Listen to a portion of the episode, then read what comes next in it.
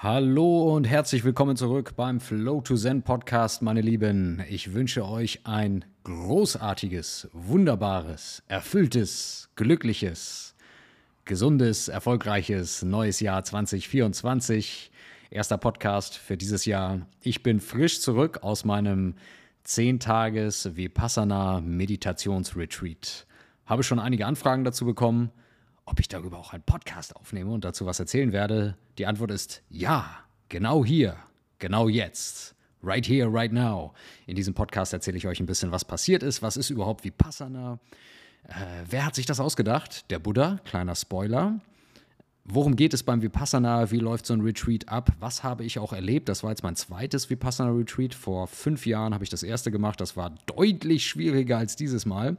Ähm, dieses Mal bin ich viel tiefer in die Meditation reingekommen und wie und warum und überhaupt all das und noch viel mehr erfährst du in den nächsten Minuten in diesem Podcast. Lass mich gerne danach wissen, was du darüber denkst. Wenn du Fragen hast, melde dich bei mir. Ich freue mich auf dich. Bis dann. Ciao.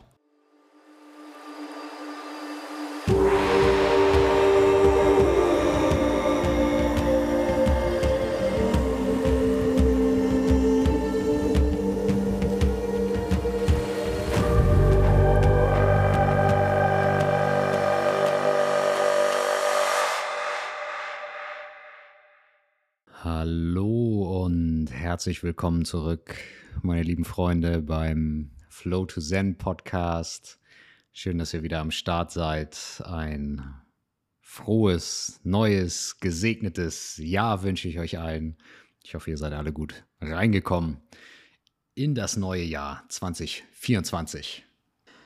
Ich habe mh, hm, das Jahr 2023 auf eine für mich sehr besondere Art und Weise abgeschlossen, denn statt Statt wie üblich Weihnachten zu feiern und Silvester zu feiern, habe ich beschlossen, ich werde das Jahr abschließen und mich in die Stille zurückziehen und in ein 10-Tages Vipassana Meditationsretreat reingehen. Und das habe ich auch gemacht. Ich habe das hier in Vietnam gemacht. Ich bin nach äh, Ho Chi Minh City geflogen, ehemals Saigon. Äh, dort war ein Nonnenkloster und dort wurde ein Vipassana Retreat angeboten. Das war jetzt mein zweites. Ich habe vor fünf Jahren schon mal eins gemacht, als meine ganze Reise dieser Selbstentdeckung damals losging. Das war damals äh, während meiner Auszeit, da war ich noch Angestellter und bin damals nach Indien gereist, habe auch verschiedene Pilgerorte des Buddhismus besucht. Unter anderem war ich in Bodh Gaya, die Stadt in oder der Ort, an dem der Prinz Siddhartha Gautama damals seine Erleuchtung gefunden hat vor zweieinhalbtausend Jahren und zum Buddha wurde der heute immer noch bekannt ist, dieser Name. Genau, und an dem Ort habe ich damals mein erstes Vipassana gemacht. Und ich weiß noch, dass ich damals mein erstes Vipassana gemacht habe, also dieses zehn Tage Schweige-Meditations-Retreat weil ich viel darüber gehört hatte, weil mir Freunde davon erzählt hatten, weil auch meine äh, Schwester einen Retreat gemacht hat. An der Stelle Shoutout an dich, PJ, falls du das hören solltest. Die hat nämlich damals in Sri Lanka auch einen Vipassana besucht, kam raus und sagte, hm, mach das mal, ich glaube, das ist was für dich. Ich so, oh, ja, weiß nicht, Vipassana, was ist das eigentlich so ganz genau? War mir nicht ganz genau klar. Deswegen möchte ich hier an der Stelle mal so ein bisschen darüber berichten. Was ist eigentlich Vipassana? Was passiert bei diesen Retreats? Warum habe ich das jetzt ein zweites Mal gemacht und was sind meine Erkenntnisse eigentlich aus dieser Reise? Genau, und ich glaube, es ist eine sehr schöne Art und Weise, um sein Jahr abzuschließen, um das Jahr mal Revue passieren zu lassen. Denn bei mir persönlich war es ja auch ein sehr turbulentes Jahr, wie bei vielen von euch, glaube ich auch, was ich so mitbekommen habe. 2023 war kein leichtes Jahr für viele von uns und äh, dementsprechend viel Wachstum, viel Dinge zum drüber nachdenken, viel Dinge zum Integrieren. Was besser also, als sich mal in die Stille zurückzuziehen, zu schweigen und wirklich jeden Tag zu meditieren. Darum geht es beim Vipassana. Was ist Vipassana? Vipassana bedeutet, die Dinge so zu sehen, wie sie wirklich sind. Vipassana ist eine Meditationstechnik, die zweieinhalbtausend Jahre alt ist und auf den Gautama Buddha zurückgeht. Siddhartha Gautama war ein indischer Prinz, der in Nordindien geboren wurde, beziehungsweise, ja, das gehört heute eigentlich eher zu Nepal, die, die Region, wo er geboren wurde, aber damals waren die Grenzen ja ein bisschen anders. Er war ein Prinz des Sakya-Clans und als er geboren wurde, gab es eine wichtige Prophezeiung. Und da wurde dem König prophezeit, der Sohn, der dir geboren wird, der hat eine große Zukunft.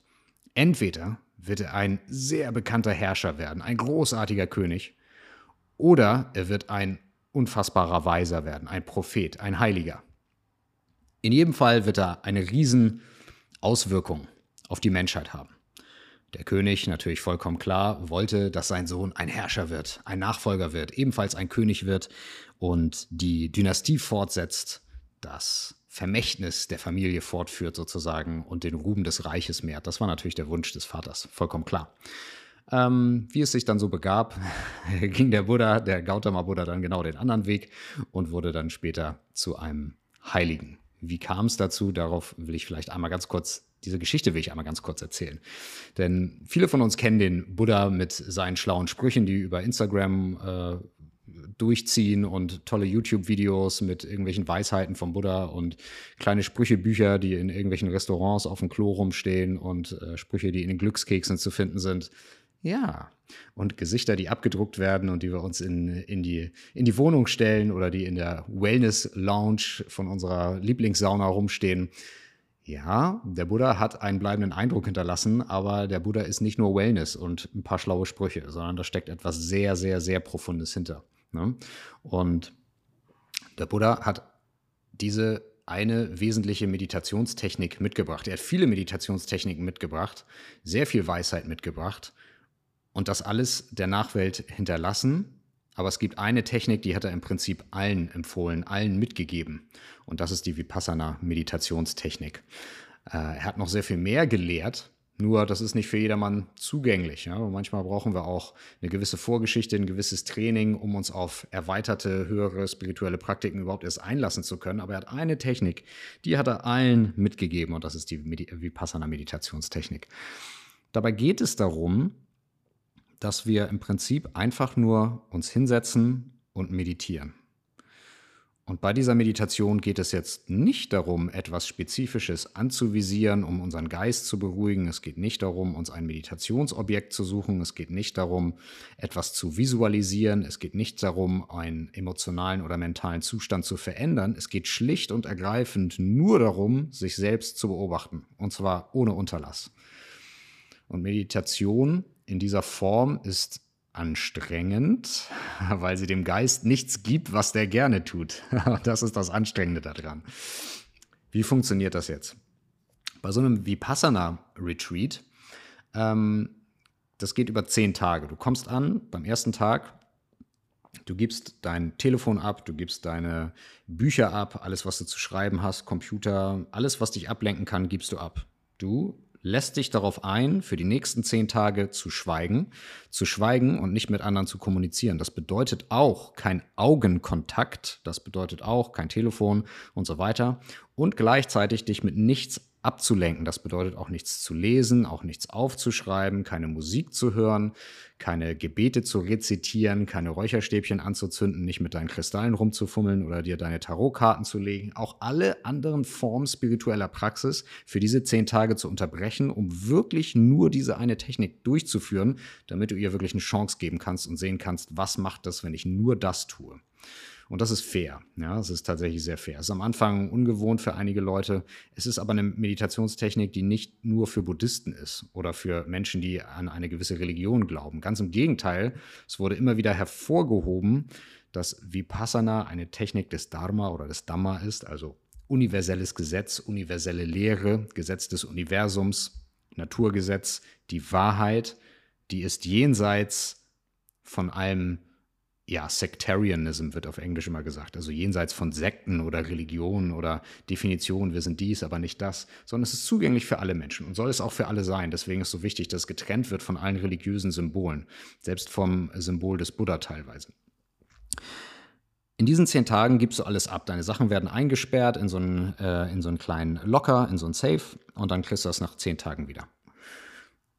An jedem Tag läutet morgens früh um 4 Uhr die Glocke. Um 4 Uhr läutet die Glocke und weckt dich auf. Du schläfst in einem Schlafsaal. Beim ersten Retreat hatte ich es recht komfortabel. Da war ich in einem Zweierzimmer und wir hatten so ein eigenes kleines Badezimmer dazu. Jetzt hier in Vietnam, gut, das waren eher Räume mit 10, 20 äh, Leuten drin. Ähm, jetzt, da ich schon einen Vipassana Retreat vor fünf Jahren gemacht hatte, gelte ich als Old Student, als alter Student. Das bedeutet, hat man so ein paar extra Privilegien, aber auch ein paar extra Verpflichtungen. Gehe ich gleich noch ein bisschen drauf ein. Deswegen hatten wir einen kleineren Raum. Wir waren zehn Leute in einem Raum und hatten ein eigenes Badezimmer. Der große Schlafsaal der Herren waren 20, 25 Leute oder so drin. Männer, Frauen sind auch getrennt. Denn es geht ja darum, externe Einflüsse, Sinneseindrücke zu reduzieren, so dass wir uns wirklich auf den spirituellen und inneren Prozess konzentrieren können und nicht permanent abgelenkt sind. Genau darum geht es. Es geht darum, den eigenen Geist zu erkunden bei diesem Vipassana Retreat. Das heißt, Männer, Frauen getrennt, nicht reden, auch kein Augenkontakt. Morgens um vier Leute die Glocke, um 4.30 Uhr geht's los und dann wird mit Pausen über den Tag verteilt, hast du verschiedene Meditationssessions und das geht das Ziel ist, dass du jeden Tag zehn Stunden meditierst. Nicht durchgängig, aber die Meditationssitzungen sind irgendwo zwischen einer Stunde und zwei Stunden jeweils. Ne? Und dann wird unterbrochen, dann hast du eine kleine Pause, um mal Tee zu trinken oder dir die Füße zu vertreten, auf die Toilette zu gehen, dich zu duschen ähm, oder eben eine Mahlzeit einzunehmen. In der Regel werden zwei Mahlzeiten verabreicht. Es gibt einmal ein Frühstück, morgens um, ich glaube, 6.30 Uhr oder so gibt es das Frühstück. Äh, und dann gibt es gegen elf gibt es nochmal Mittagessen und am Nachmittag um fünf oder so gibt es eine Teepause, da gibt es dann nochmal Früchte, allerdings nur für die Beginner. Für die Old Students wie mich gibt es dann auch keine Früchte mehr. Da ist dann das Commitment nur zweimal am Tag zu essen und am Nachmittag darf man noch einen Tee trinken, aber das war es dann auch. Das hilft sehr, weil der Organismus nicht voll ist mit Nahrungsmitteln, das heißt auch nicht so viel Energie konsumiert wird für die Verdauung. Das wiederum erlaubt dir, weniger schläfrig rumzusitzen und mit deiner Aufmerksamkeit tiefer reinzugehen. Und das ist genau das, was gewollt ist. Ne, wir wollen tief reingehen, deswegen wollen wir den Organismus auch nicht mit großer Verdauungsarbeit belasten. Das bedeutet, es ist wichtig, dass die Mahlzeiten klein sind, dass sie leicht sind und dass wir nicht zu viel essen. Führt natürlich auch zu einem sehr tiefen Schlaf. Also ähm, genau, 4 Uhr, 4 Uhr klingelt der, klingelt der Wecker, wollte ich gerade sagen, die Morgenglocke. Aber abends um 9 Uhr, 9.30 Uhr geht eigentlich auch das Licht aus. Das heißt, du gehst früh schlafen, stehst früh auf. Es sind kurze Nächte, aber ich habe extrem tief geschlafen, viel geträumt auch, äh, sehr viel mich auch an meine Träume erinnert, was so im Alltag eher weniger vorkommt, gerade wenn man viel Stress hat, gerade wenn man auch abends noch viel an Bildschirmen ist. Wenn du dir mal vorstellst, du bist zehn Tage getrennt von deinem Alltag. Das bedeutet getrennt von allen Personen, mit, mit, denen du sonst immer zu tun hast. Du bist getrennt von deinem Arbeitsalltag. Du bist getrennt von jeglicher Form von Technologie, also kein Telefon, kein Smartphone, kein Computer, kein Internet, kein Fernsehen, keine Musik, keine Bücher. All das, all das ist weg. Du hast zehn Tage auch nichts zu tun. Du hast keine Aufgabe. Du musst nicht einkaufen gehen. Du musst kein Essen machen. Du musst nicht von A nach B pendeln. Du musst nicht arbeiten. Du musst dich nicht um die Familie kümmern. Gar nichts. Du hast eine einzige Tätigkeit am Tag und das ist Meditation und Innenschau. Zehn Stunden am Tag. Gut, und dann musst du noch deine Wäsche waschen. Das ist im Prinzip das Einzige.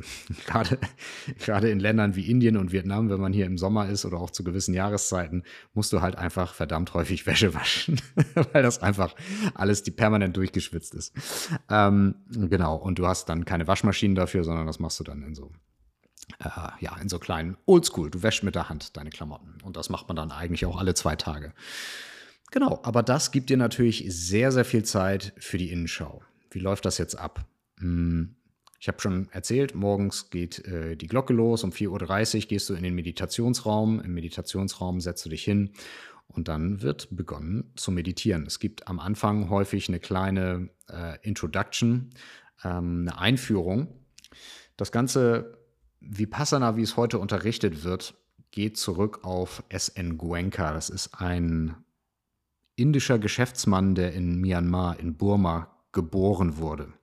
Und Goenka war früher schon in frühen Jahren, er wurde in eine Businessfamilie reingeboren und war schon in frühen Jahren, schon Mitte seiner 20er, war er extrem vermögend, hatte große Unternehmen, war sehr erfolgreich, aber hatte auch einen sehr unruhigen Geist, hatte körperlich und psychisch dann irgendwann auch Probleme und nichts hat ihm geholfen. Keine Ärzte konnten ihm helfen. Er ist auch nach äh, Europa gekommen, in die USA, um mit den besten Ärzten zu arbeiten. Niemand konnte ihm helfen bei seinen Themen, bis ihm dann irgendjemand mal gesagt hat, hey, geh doch mal in, äh, in dieses Zentrum. Dort ist ein äh, ein Lehrer, der diese Technik unterrichtet, das Vipassana unterrichtet, vielleicht kann der dir helfen. Und dann ging er dorthin in Myanmar, lernte seinen Lehrer kennen, lernte von dem die Vipassana-Technik kennen, kam dann immer wieder und über 14 Jahre hat er immer und immer und immer wieder diese Technik äh, studiert und äh, geübt und praktiziert, immer wieder und irgendwann waren seine, ja, seine, seine Leiden haben sich halt aufgelöst, seine körperlichen, geistigen Probleme haben sich aufgelöst. Ähm, das hat jetzt keine 14 Jahre gedauert, aber es hat natürlich schon ein bisschen gedauert und dann irgendwann war er aber so überzeugt davon, dass er gesagt hat, alles klar, das will ich wirklich weitermachen, dieser Meditationstechnik möchte ich mich verschreiben, hat das immer und immer weiter geübt, bis er dann nach 14 Jahren im Prinzip von seinem Lehrer ausgesendet wurde, diese Technik wieder nach Indien zurückzubringen. Denn ich habe es euch vorhin schon mal kurz erzählt, Vipassana geht auf den Gautama Buddha zurück, der das vor zweieinhalbtausend Jahren unterrichtet hat. Aber knapp 500 Jahre nach dem Buddha, also nach seiner Geburt, nach seiner Lebzeit, also so ungefähr zur Zeit von Jesus Christus, ist der Buddhismus in Indien ein bisschen in Vergessenheit geraten. Denn mit der Zeit der Buddhismus hat sich aus Indien ja sehr weit fortentwickelt. Ne? Der wurde exportiert in viele Ecken von, von Asien, nach Sri Lanka, nach Myanmar, nach Thailand, nach Indochina, über Tibet, nach China bis Korea und Japan hat sich der Buddhismus überall ausgebreitet, überall in seinen spezifischen Formen. Es gibt verschiedene ähm, Stufen des Buddhismus, die sich dann unterschiedlich ausgebreitet haben. Darauf will ich jetzt hier an der Stelle gar nicht so eingehen, aber das erklärt so ein bisschen, warum die verschiedenen Auslegungen des Buddhismus, die Ausprägungen in verschiedenen Ländern so unterschiedlich sind.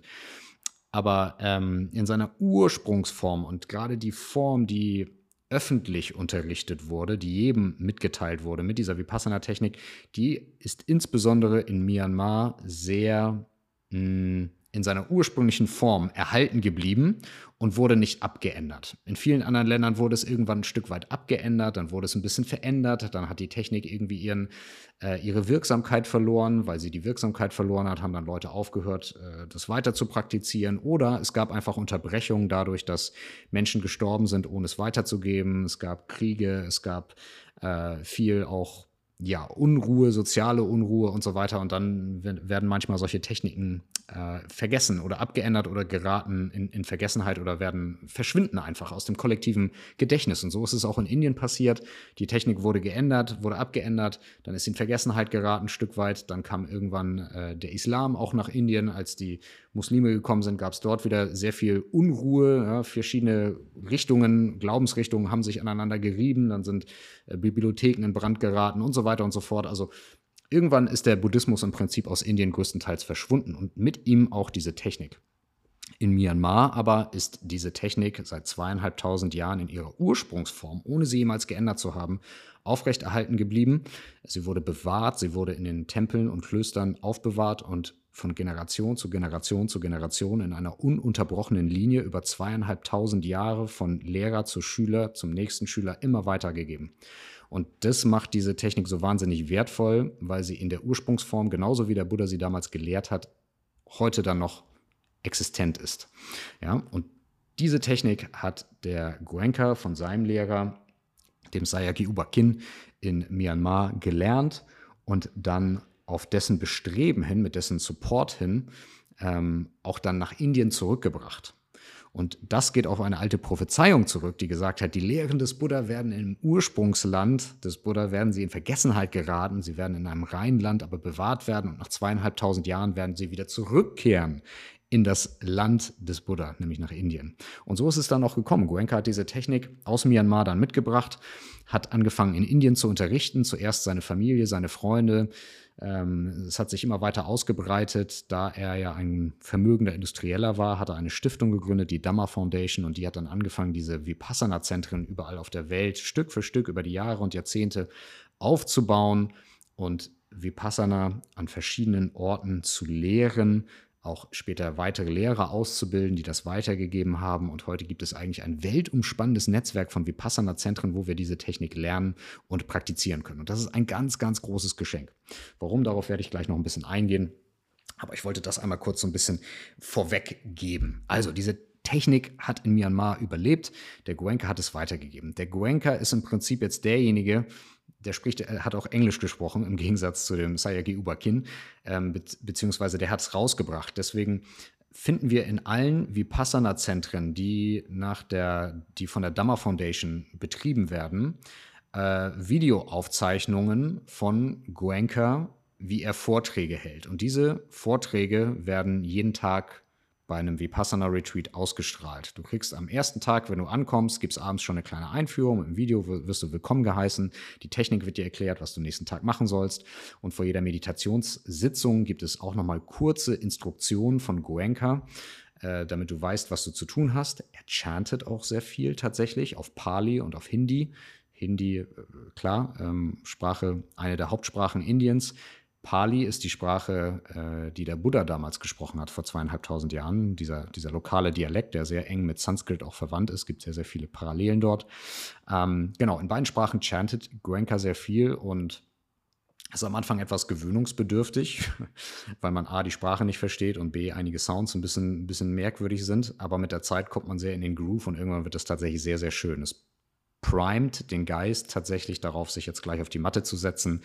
Ähm, weil das, was er da chantet, ist einfach sehr, sehr pur, sehr, sehr rein. Es sind gute Wünsche, es sind Segenswünsche für alle, die meditieren. Es sind Wünsche, dass alle Wesen äh, Glück erfahren mögen.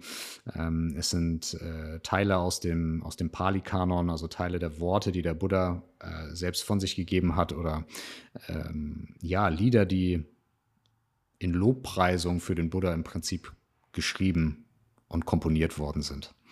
Genau. Also das bekommst du abends zu hören, das bekommst du morgens nochmal zu hören, dann setzt du dich auf die Matte. Darauf wollte ich jetzt eigentlich hinaus. Setz dich auf die Matte, fängst an zu meditieren. Was tust du?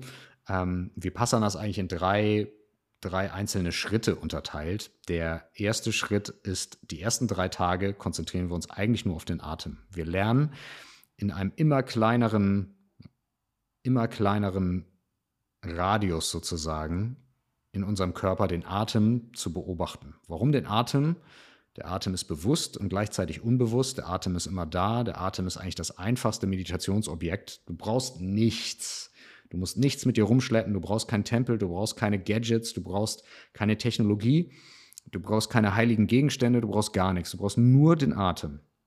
Und der alleine kann dir schon so viel verraten. Das ist der Hintergrund hinter der Anapana-Meditation, wo wir eigentlich uns nur auf den Atem konzentrieren und lernen, den Atem in einem immer kleineren äh, Segment unseres Körpers wahrzunehmen, bis wir im kleinsten Segment unterhalb unserer Nasenspitze oben auf der Oberlippe den Atem wahrnehmen können und die Empfindungen, die im Körper entstehen, an dieser Stelle beobachten können. Dadurch schärfen wir den Geist, wir machen den Geist scharf. Denn unser Geist ist sehr stumpf tatsächlich. Wir reden uns zwar ein, dass unser Geist sehr, sehr scharf ist, weil wir intellektuell trainiert sind und weil wir unseren Geist jeden Tag intellektuell nutzen, aber eigentlich, was die Selbstbeobachtung und die Selbstreflexion angeht, ist der Geist relativ stumpf. Und das müssen wir erstmal wahrnehmen. Du setzt dich also hin und die ersten drei Tage guckst du dir die ganze Zeit nur den eigenen Atem an. Dabei kann man eigentlich schon ausflippen. Dabei kann man schon ausflippen, weil es unfassbar schwer ist, gerade am Anfang sich nur auf den Atem zu konzentrieren, nur auf die Nasenspitze zu konzentrieren. Das ist sehr, sehr schwer und du merkst auf einmal, wie unfassbar laut und ungezähmt und wild der eigene Geist ist. Der will die ganze Zeit etwas tun. Der will die ganze Zeit denken, der will die ganze Zeit schnattern, der will die ganze Zeit in die Zukunft und hat hier tausend Wünsche und Hoffnungen und Ängste und dann will er die ganze Zeit in die Vergangenheit, weil da hat er noch tausend Sachen, die er äh, zu besprechen hat. Erinnerungen kommen hoch, Bilder kommen hoch, Ängste, Hoffnungen, alles kommt hoch, wird dir serviert und der Kopf geht die ganze Zeit rein und will quasseln und bewerten und sich in diesen Schleifen verirren und du merkst, ah, interessant. So also funktioniert mein eigener Geist. und ich dachte, ich wüsste, wer ich bin. Ich dachte, ich wüsste, was ich will. Und dann sitzt du da auf der Matte und kriegst einmal serviert, was in deinem Kopf eigentlich wirklich abgeht. Und daher kommt auch dieser Begriff Monkey Mind, ne? also Affen, Affengeist. Nämlich, dass der Verstand sich von einem Gedanken zum nächsten schwingt, so wie sich ein Affe durch das Dickicht von einem Ast zum nächsten schwingt. Die ganze Zeit, ohne Unterlass. Hört überhaupt nicht auf. Und diese Beobachtung des eigenen Geiststroms, die wird dir auf einmal ganz klar, wenn du versuchst, dich mal wirklich nur auf den Atem zu konzentrieren, wird dir das eiskalt serviert. So funktioniert der Kopf wirklich. Und das ist sehr, sehr wertvoll, weil das, das ist der erste Schritt. Viele Menschen, und das merke ich auch in meiner Arbeit, wenn, egal ob ich jetzt einen Meditationskurs gebe oder auch in meinen Coachings, wenn ich mit Menschen zusammenarbeite und wir gehen tiefer rein in das Thema Meditation, dann sagen viele Leute irgendwann, ah, ich kann nicht meditieren. Ne? Oder ich glaube, ich, ich kriege das nicht hin. Ich kann mich keine fünf Minuten konzentrieren, dann ist mein Kopf schon so laut. Ja, das ist richtig, aber das geht jedem Menschen so. Es ist vollkommen normal, dass der Kopf so laut und so wild ist. Ja? Es geht genau darum, das zu bemerken und dann damit zu lernen, umzugehen, das zu beobachten, ohne darauf zu reagieren. Das ist dann der nächste Schritt. Wenn du der Meinung bist, du kannst nicht meditieren, weil dein Kopf so laut ist, dann ist das eine wichtige Beobachtung, aber eigentlich lässt sich darauf nur entgegnen, du bist nur noch nicht weit genug gegangen. Du hast zu früh aufgegeben. du hast nämlich noch nicht den Moment erreicht, wo du in einen tiefen ozeanischen Frieden eintauchst durch die Meditation. Aber das passiert auch nicht von ich setze mich mal kurz fünf Minuten hin und meditiere mal eine Runde. Also von diesem, von diesem ganzen modernen Ansatz der Meditation, hey, ich mache Meditation als Wellness, um mich zu entspannen, um ein bisschen Stress abzubauen und weil mir äh, irgendjemand empfohlen hat, dass das gut für meine Gehirnwellen ist oder ich das als Biohacking betreibe, das ist nicht wirklich Meditation. Das ist wir versuchen uns kurz ein bisschen zu entspannen, um unser Nervensystem zu beruhigen. Okay, dann ist es das als Tool. Aber Meditation ist so viel mehr. Es ist ein Tool zur absoluten Transzendenz. Es ist ein Tool, ein Werkzeug, um uns auf der tiefsten, profundesten Ebene unseres Unterbewusstseins, also tief im Source Code unseres Betriebssystems umzuprogrammieren. Und darum geht es beim Vipassana. Es geht nicht darum zu sagen, hey, ich setze mich mal kurz fünf Minuten hin und äh, schweige ein bisschen. Nee, es ist viel, viel tiefer, tiefer. Das lernen wir aber erst, wenn wir lange sitzen. Das ist eine Erfahrung, die ich auch gerade schmerzhaft immer, immer wieder mache, egal ob beim Tai Chi oder in der Meditation der große Wert dieser Techniken entsteht nicht vom, ich mache das mal kurz eben schnell und dann mache ich was anderes. Der große Wert dieser Techniken entsteht, wenn du es immer und immer und immer wieder tust und vor allem, wenn du es lange und noch länger und noch länger und noch länger tust. Wir brauchen Sitzfleisch, wir brauchen Geduld und wenn das, wenn wir das aufbringen können, diese Disziplin, dann passiert etwas, was schwer zu erklären ist, wenn du es noch nie vorher erlebt hast. Okay, weiter im Text. Also die erste Technik Anapana-Meditation, eigentlich nur den Atem lernen zu beobachten und dabei den Geist immer schärfer werden zu lassen, indem wir uns auf einen immer kleiner werdenden Teil unseres Körpers konzentrieren und dabei die immer feiner werdenden Empfindungen unseres Körpers beobachten, bis es ganz scharf wird. Das ist Schritt eins. Das machst du drei Tage lang. Ich weiß noch, wie ich beim ersten Vipassana Retreat in Indien damals, als ich, meine Güte, ich bin ausgeflippt. Und ich war nicht der Einzige. Also Tag zwei, Tag drei und Tag sechs, das sind so erfahrungsgemäß die härtesten Tage im Vipassana. Da drehst du ab. Da drehst du ab. Ne? Wir sind es nicht gewohnt, so lange still zu sitzen. Wir sind es nicht gewohnt, so lange unseren eigenen Geist äh, zu beobachten. Ganz im Gegenteil. Unsere gesamte Kultur ist ja darauf aufgebaut, möglichst nicht alleine mit uns in einem Raum sitzen zu müssen. Denn dann müssten wir anerkennen, wie chaotisch, wie laut, wie unzufrieden, wie unglücklich wir eigentlich sind. Deswegen rennen wir den ganzen Tag durch die Gegend. Deswegen sind wir Workaholics, deswegen gehen wir shoppen, deswegen sind wir nach allen möglichen Dingen abhängig, egal ob Alkohol oder Nikotin oder Sex oder Vergnügen oder Essen. Wir sind, wenn wir mal ganz ehrlich sind, allesamt Junkies. Die gesamte Gesellschaft besteht eigentlich aus Junkies. Wir sind alle abhängig und wir rennen den ganzen Tag hin und her und hin und her und hin und her, versuchen noch mehr und noch schneller und noch mehr davon und erhoffen uns, ja, wenn ich das habe, dann wird's besser und wenn ich dies noch erreiche, dann bin ich glücklich. Und so leben wir unser ganzes Leben. Und weil uns das stresst, versuchen wir uns dann zwischendurch etwas zu zerstreuen. So nennt man das ja auch, ne? Zerstreuung. Zerstreuung, Entertainment auf Deutsch bedeutet Zerstreuung. Das heißt, ich zerbrösel meine Aufmerksamkeit und lass mich dann so reinsinken in dieses gemütliche Ha. Ne? Wir brauchen einfach ab und zu mal dieses gemütliche Ha. Blaise Pascal hat mal so schön gesagt, alle Probleme der Menschheit resultieren daraus, dass der Mensch unfähig ist, alleine mit sich in einem Raum zu sitzen. Und ich glaube, das ist absolut richtig. Sadhguru hat mal so schön gesagt, wenn du es nicht ertragen kannst, mit dir selbst allein in einem Raum zu sitzen, dann bist du offensichtlich in schlechter Gesellschaft. das hat mich damals sehr zum Nachdenken gebracht, weil ich es auch schwer fand, alleine mit mir in einem Raum zu sitzen und nichts zu tun.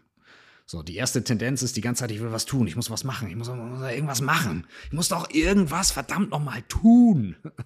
Und das ist Zeitgeist. Wir sind in einer sehr maskulinen Energie in, auf der Welt. in unserer Kultur, in unserer westlichen Welt und damit haben wir die ganze Welt angesteckt. Die ganze Zeit geht es ums Machen, es, die ganze Zeit geht es ums Tun, die ganze Zeit geht es um höher, schneller, weiter, schaffe, schaffe, dies, das und jenes. Warum? Können wir gar nicht beantworten. Die Frage nach dem Warum können wir gar nicht so sehr beantworten. Da gucken wir nämlich gar nicht so sehr hin, nicht wahr? Wir sind sehr beschäftigt damit, die ganze Zeit zu tun. Und wenn wir uns dann hinsetzen, merken wir auf einmal, oh shit, es ist ganz schön laut in meiner Birne. Und mein Kopf will die ganze Zeit in die Zukunft oder in die Vergangenheit abdriften. Und was ihm extrem schwer fällt, ist einfach mal im Hier und Jetzt, im gegenwärtigen Moment zu verharren. Das ist extrem schwer.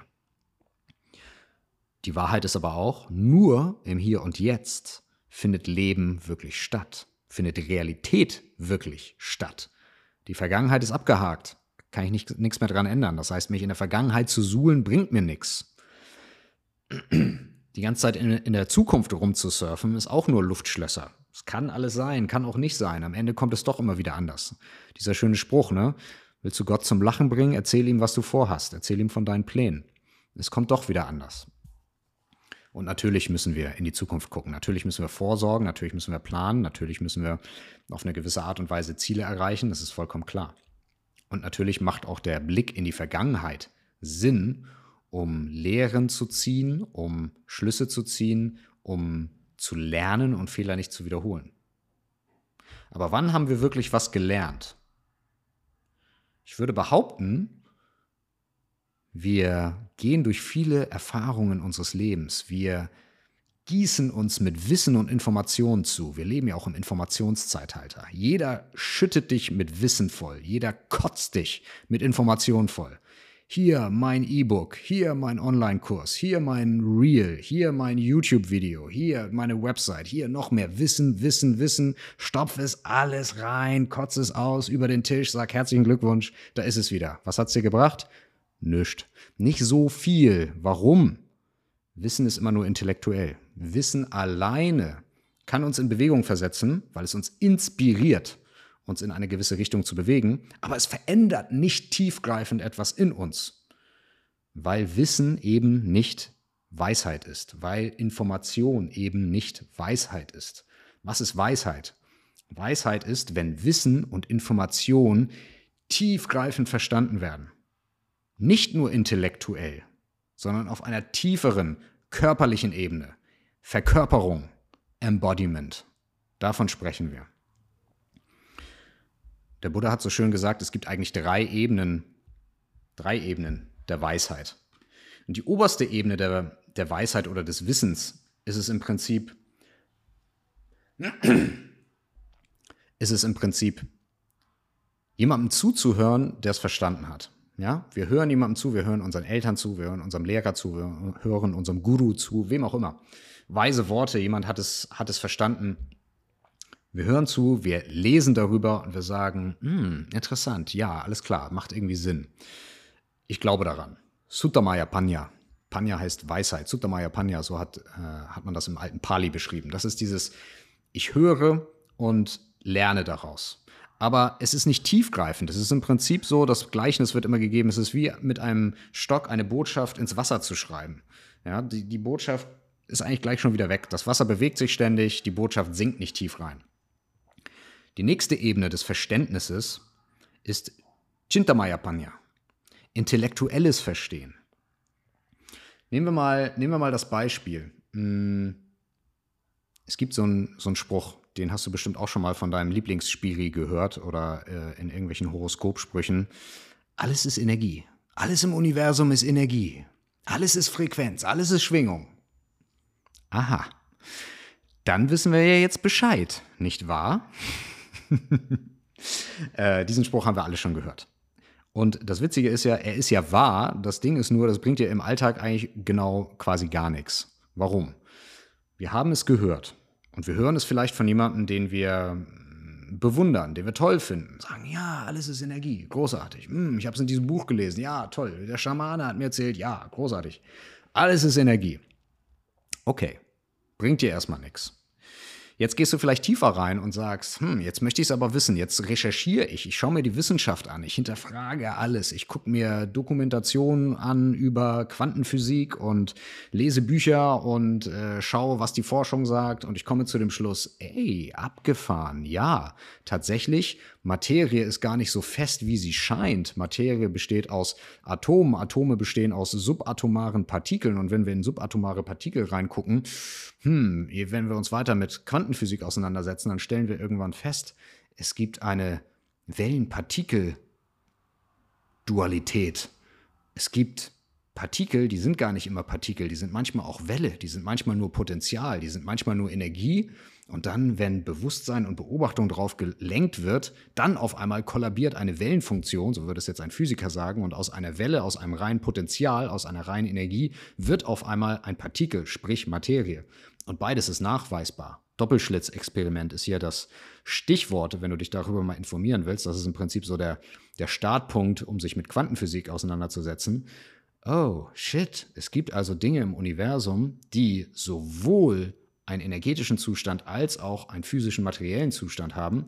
Und das verändert sich auch noch. Abgefahren. Okay, Gut, jetzt habe ich mir das alles reingezogen, ich habe die Studien nachvollzogen und jetzt komme ich zu dem intellektuellen Schluss, alles klar, macht irgendwie Sinn, alles ist Energie. Ja, es ist zwar physisch da, aber es ist gleichzeitig auch Energie. Und vielleicht beschäftige ich mich jetzt noch weiter damit und schaue auch, wofür wurden gerade Nobelpreise ver, äh, vergeben und stelle fest, oh, okay, es gibt das Thema Quantenphysik nimmt gerade richtig Fahrt auf und in diese Richtung wurden auch Nobelpreise inzwischen vergeben. Okay, okay, okay. Ich kann das jetzt für mich einsehen, ich habe alles nachvollzogen, ich verstehe das intellektuell. Gut, das ist erstmal hilfreich, kann aber auch sehr gefährlich sein. Denn das Ego sagt jetzt, ah, ich habe verstanden, so und so ist das jetzt. Und das blockiert uns auf unserer weiteren Reise. in dem Moment, wo wir sagen, ich habe es verstanden, ich weiß es, in dem Moment blockieren wir uns selbst.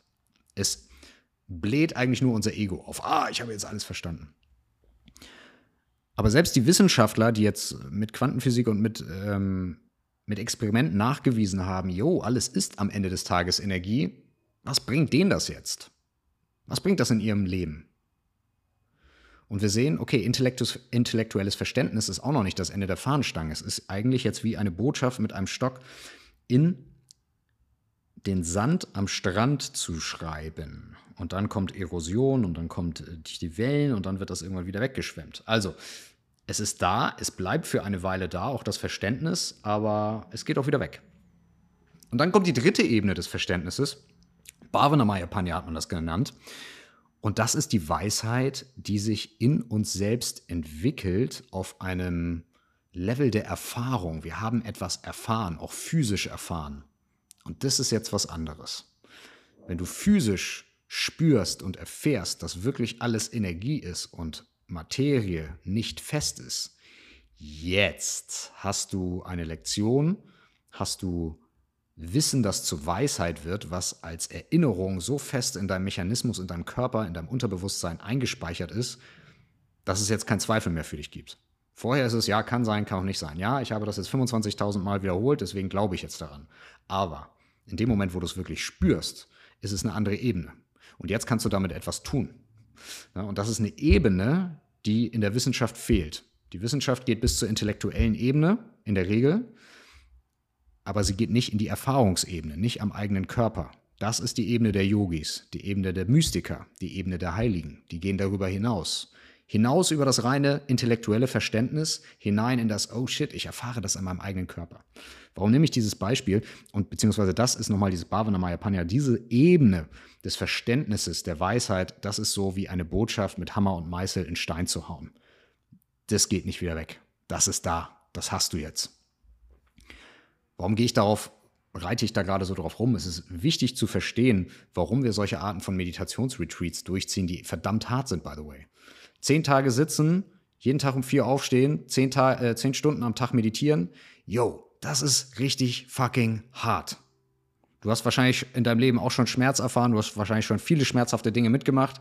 Mach das mal, zehn Tage sitzen, zehn Tage, zehn Stunden meditieren. Das ist richtig schmerzhaft.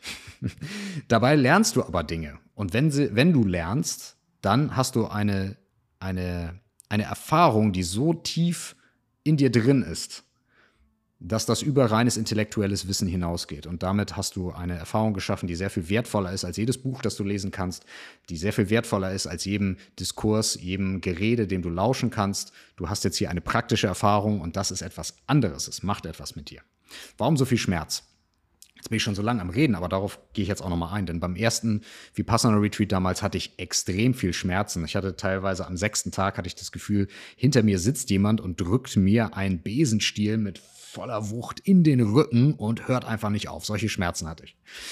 Ähm, also, ich hatte ja eben schon gesagt, der erste Teil des Vipassanas ist eigentlich nur Atem beobachten. Das machen wir, um unseren Geist zu schärfen, um uns darauf einzustimmen, unseren Geist scharf zu machen und damit uns selbst zu beobachten. Dann ab Tag drei wird dir die eigentliche Vipassana-Technik beigebracht und das ist im Prinzip eine Bodyscan-Meditation, aber eine sehr mh, hm, ja, eine sehr, sehr, sehr bewusste, sehr äh, ausführliche Bodyscan-Meditation. Das heißt, du leitest deine Aufmerksamkeit, deinen Fokus durch deinen Körper und versuchst alle Ebenen deines Körpers, jeden Fleck deines Körpers zu spüren. Von der Kopfhaut, über die Augen, über die Zunge, über die Lippen, über die Ohren, über den Kehlkopf, über die Schulter, über die Arme, über den kleinen Finger, über, den, über sämtliche Bereiche deines Bauches und deiner Brust, den gesamten Bereich deines Rückens, deine Achselhöhlen, Oberschenkel, Geschlechtsteil, Knie, Kniekehlen, Knöchel, großer Onkel, alles versuchst du einzeln spüren zu können.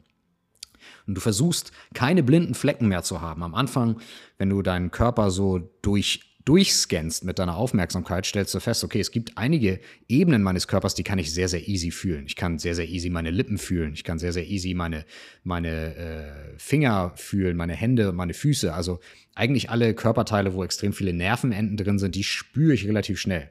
Dann gibt es andere Gegenden meines Körpers, die sind echt schwer zu spüren. Da merke ich gar nichts. Das ist, als wäre da ein blinder Fleck.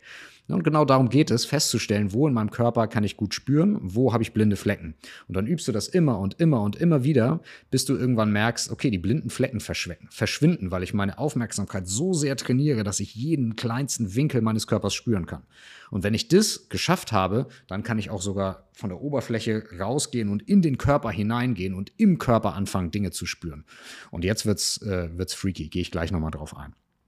Aber wenn du das tust und so lange sitzt, dann wird der Körper irgendwann Schmerzen empfinden. ist vollkommen klar. Ja, wir sitzen nicht immer ganz gerade, wir haben Verspannungen im Körper und was wir feststellen ist, dass jede, und das ist auch ein ganz wichtiger Teil dieser Dhamma-Talks, dieser mh, hm, äh, ja, dieser, dieser Diskurse, die von dem Goenka kommen, und zwar jeden Tag, das habe ich eben vergessen zu erzählen, aber jeden Abend sitzt man nach der Meditation vor der allerletzten Session, sitzt du noch mal eine Stunde bis anderthalb Stunden, gehst du in so einen Gemeinschaftssaal, da wird ein Video gezeigt von dem Goenka, wo er einen, ähm, einen Diskurs gibt und da berichtet er im Prinzip, hey, was ist diesen Tag passiert, was kommt auf dich zu, wie geht es jetzt nächsten Tag weiter, wie gehst du mit dem um, was du heute gefühlt hast, was hat der Buddha damals unterrichtet und warum und ähm, genau, wie ist das alles einzuordnen, was wir hier fühlen. Und interessanterweise ist sehr viel von dem, was er erzählt, passt eigentlich immer wie Faust aufs Auge zu dem jeweiligen Tag.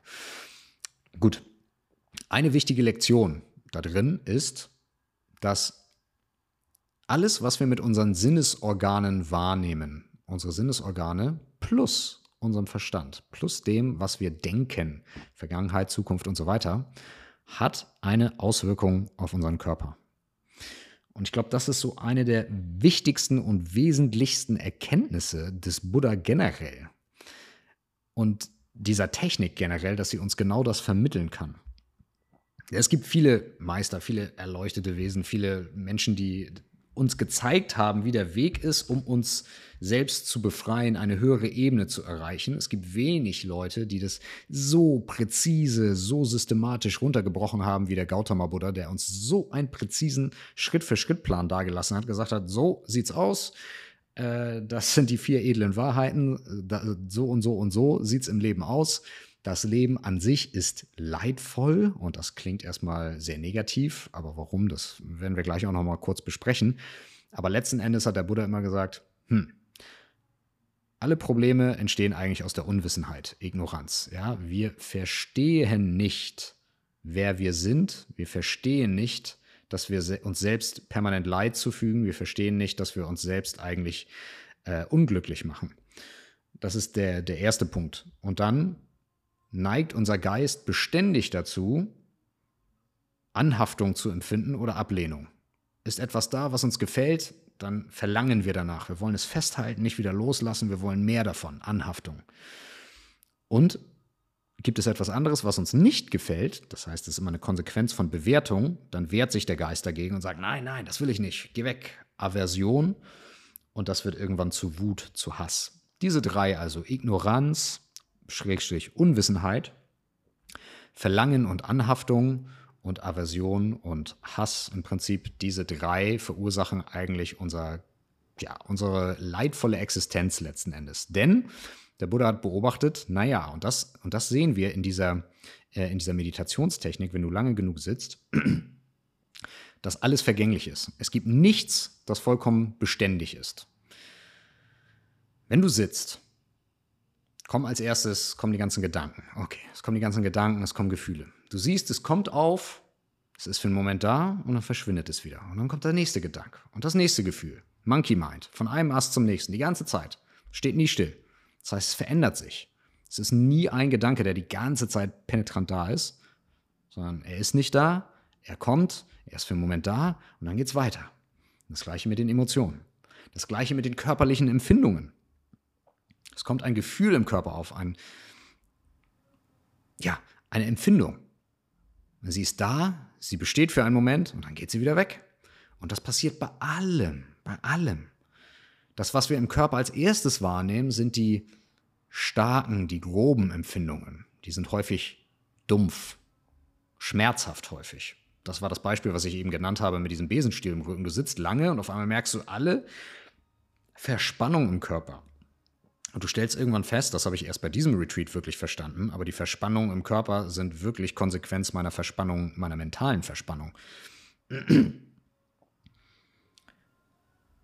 Wir fühlen beispielsweise am Anfang häufig Schmerzen. Knie, Rücken, Schultern, oh, alles so unangenehm, ich muss so lange sitzen, oh, ich würde so gerne Yoga machen, ich würde so gerne Massage haben, ich will so gerne dies, das und jenes. Und der Geist fängt an zu nörgeln und zu meckern. Und dann kommt zum physischen Schmerz, kommt noch der geistige Schmerz, der mentale Schmerz hinzu.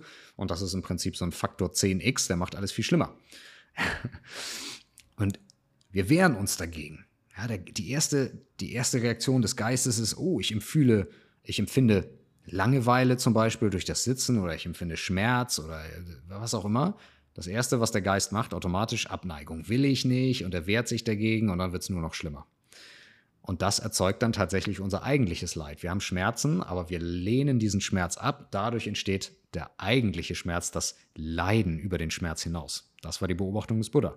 Gleichzeitig ist es nicht nur das, wir empfinden nicht nur Schmerz und Sachen, die nicht schön sind, sondern es gibt in der Meditation auch immer wieder Momente, wenn du den Körper durchscannst und mit der Zeit beobachtest, hm, du wirst feinfühliger, weil der Geist schärfer wird, du kommst tiefer in die Meditation, weil irgendwann die Gedanken weniger laut werden, weil du auch schneller bemerkst, oh, ich bin gerade abgelenkt.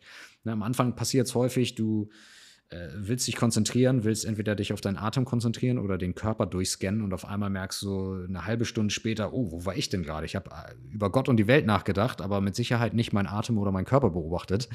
Äh, ich sollte doch hier eigentlich meditieren. Ne? Und das stellen wir fest. Am Anfang dauert es lange, das festzustellen. Irgendwann merkst du es sehr schnell. Irgendwann merkst du es nach wenigen Minuten, ups, ich bin gerade abgelenkt und kannst direkt wieder zurückkehren zur Meditationspraxis. Und je schneller du das bemerkst, und je weniger du abgelenkt werden kannst durch das, was in deinem Kopf passiert, desto tiefer kannst du eintauchen. Und wir stellen irgendwann fest, die Aktivität des Geistes ist die ganze Zeit da. Die ist die ganze Zeit da.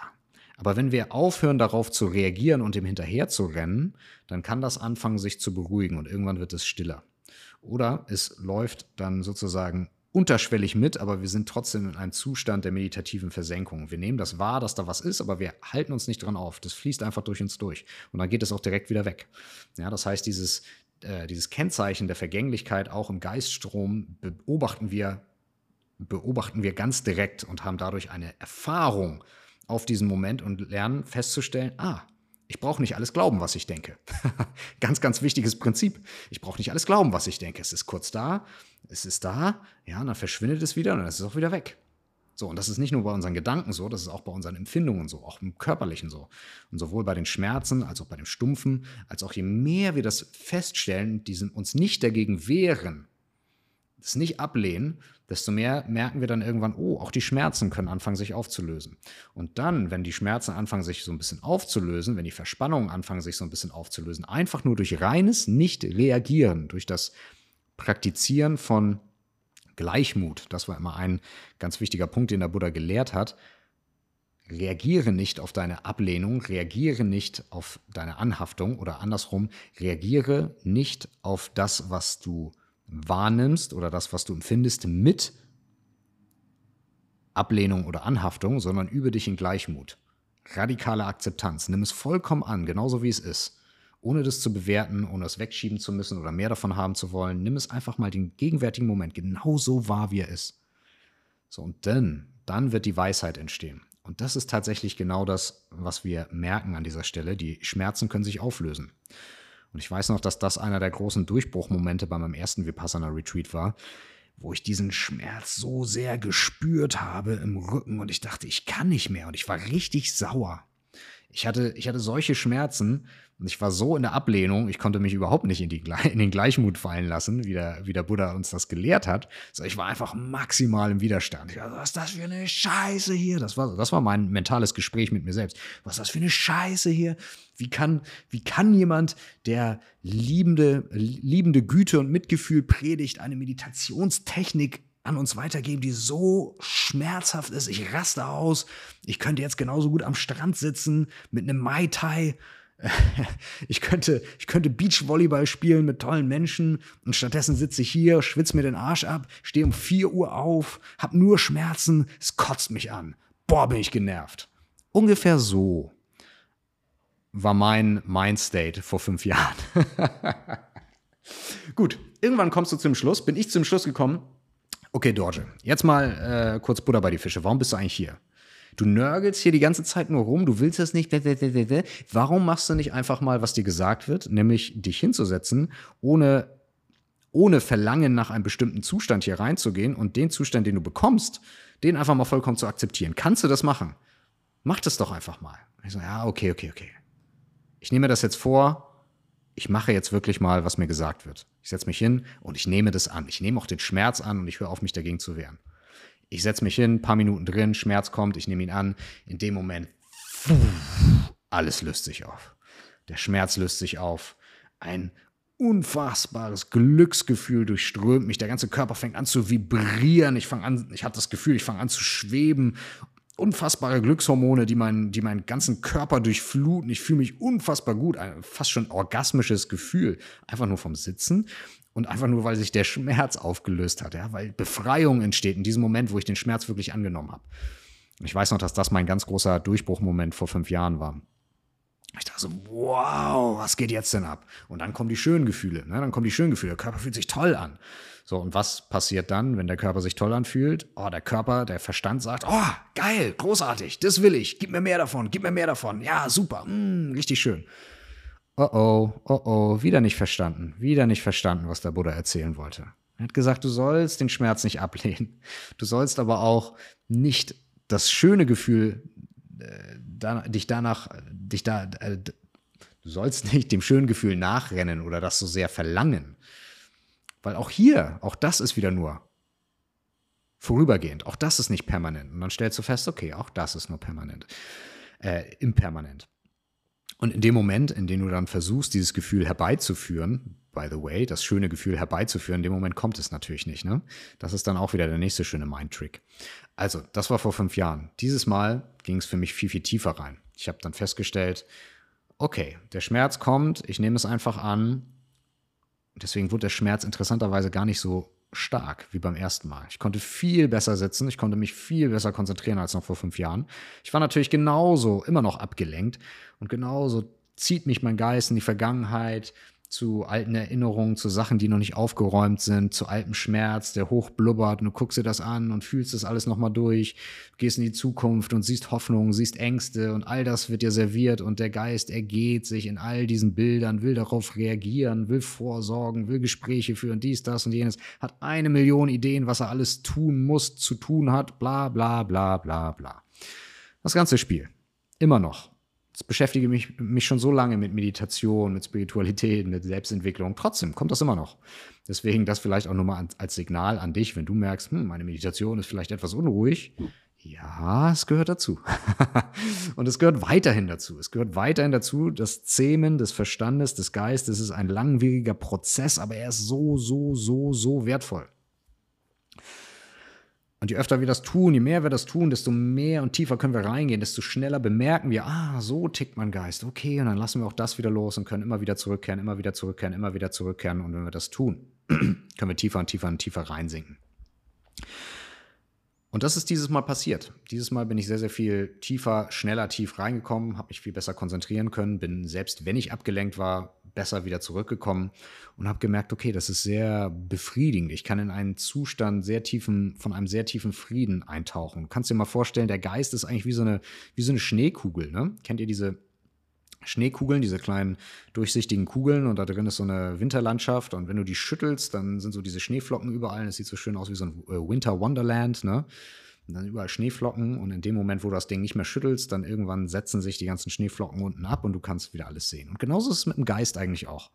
Nur wir schütteln den die ganze Zeit. Durch die beständige Aktivität, mit der wir uns tagtäglich äh, befassen, schütteln wir unseren Geist eigentlich die ganze Zeit permanent. Deswegen ist der so undurchsichtig. Deswegen ist so wenig Klarheit da. Wir können nicht klar sehen, weil der Geist ständig aufgewühlt ist. Ja, in dem Moment, in dem wir uns hinsetzen und wirklich warten, bis sich Dinge einfach nur setzen.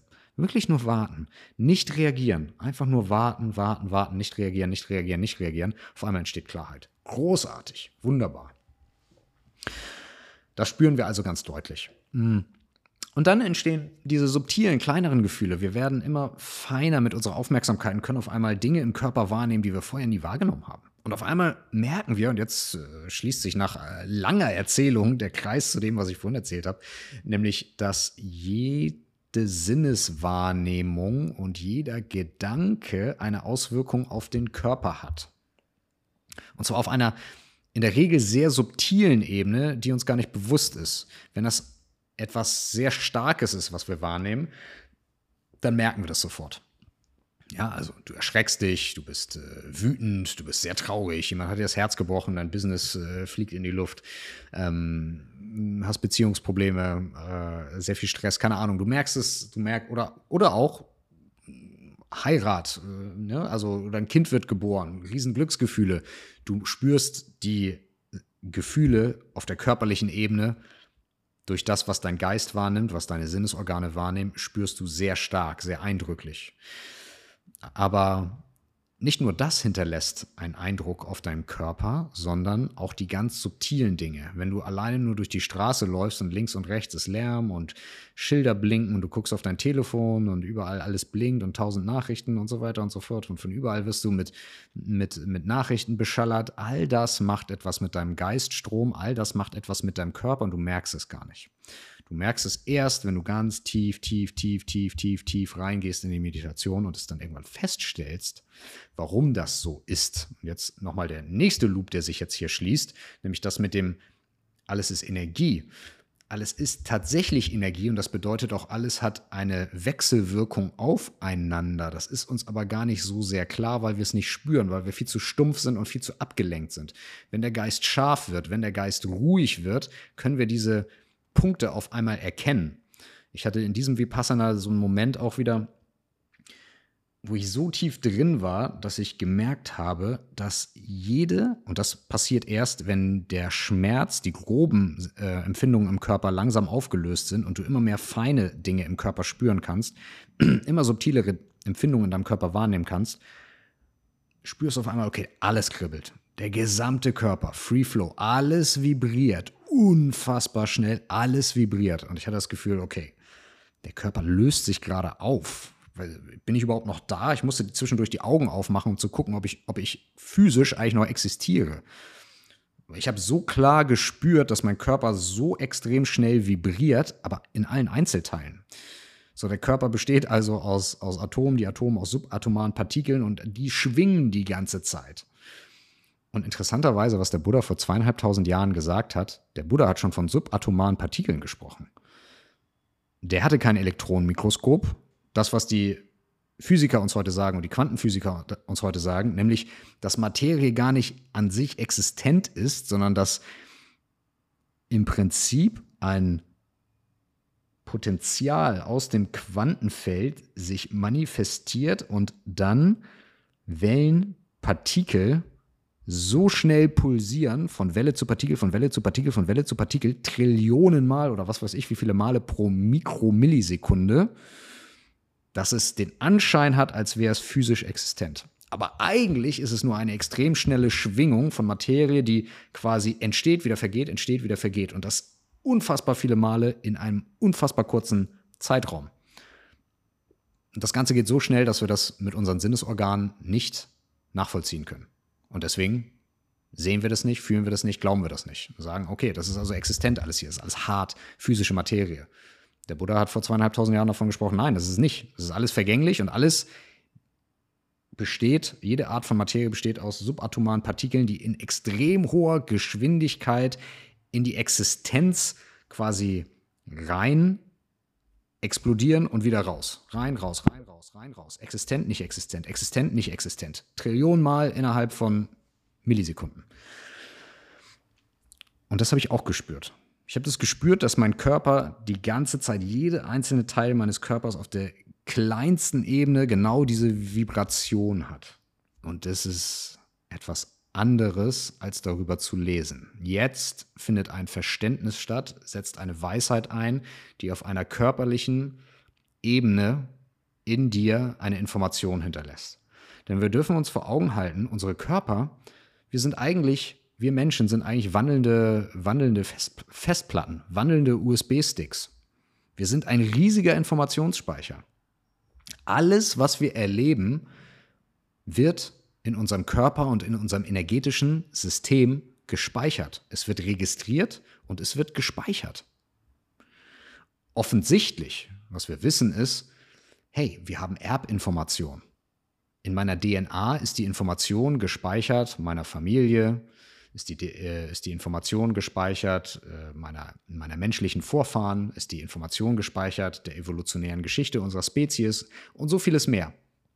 Das wissen wir in der DNA. Wir wissen aber auch aus der Traumaforschung, gibt es ein schönes Buch, The Body Keeps the Score, ja, also der Körper merkt sich alles oder speichert alles, dass insbesondere traumatische Erlebnisse physisch in unserem Körper weiter existieren. Ja, das heißt, ein Trauma ist eigentlich nur eine gewisse emotionale Reaktion, die im Körper festsitzt, die festgespeichert ist und die immer wieder abgerufen wird unter speziellen Bedingungen. Das heißt, wenn ein gewisser Trigger vorherrscht, wird diese Reaktion wieder abgefahren, dann sind wir wieder im Trauma drin. Ähm, die Erkenntnis des Buddha ist, dass es nicht nur bei starken Erfahrungen so, die wir vielleicht als traumatisch oder als besonders glücksbringend ähm, beschreiben würden, sondern bei allen Erfahrungen. Alles, alles landet im Körper, landet im energetischen System. Das meiste davon ist so subtil, dass wir das niemals zu Gesicht bekommen. Wir wissen das gar nicht. Aber in dem Moment, in dem wir so, so, so, so tief, immer tiefer, immer tiefer, immer tiefer in die Meditation reingehen, werden uns diese Dinge auf einmal bewusst. Und das war spürbar. Das war spürbar. Ich habe gemerkt, wie, wenn ich lange genug sitze, wenn sich Gedanken verändern, ganz subtile Veränderungen in meinem Körper tun, wahrnehmen lassen. Dass vielleicht grobe Gefühle, Schmerzen irgendwo auftauchen, wieder vergehen. Dass irgendwo feine, subtile, angenehme Gefühle entstehen, wieder vergehen. Die ganze Zeit, die ganze Zeit, die ganze Zeit. Auch das, wie das energetische Level in deinem Körper ist, wie wach du bist, wie müde du bist, selbst wie du denkst, wie du atmest, alles Einfluss auf den Atem hat. Das habe ich früher gelesen, in meiner Meditationslehrerausbildung auch gehört, dass alle 45 Minuten circa der Fluss des Prana, also der Lebensenergie im Körper, vom einen Nasenloch zum anderen wechselt. Also mal fließt Prana, also Lebensenergie, äh, hauptsächlich durchs rechte Nasenloch, dann 45 Minuten circa später, zwischen 45 und 90 Minuten, dann wechselt das zum anderen Nasenloch oder dann fließt es mal gleich durch beide oder dann sind mal beide Nasenlöcher gleichmäßig so ein bisschen verstopft.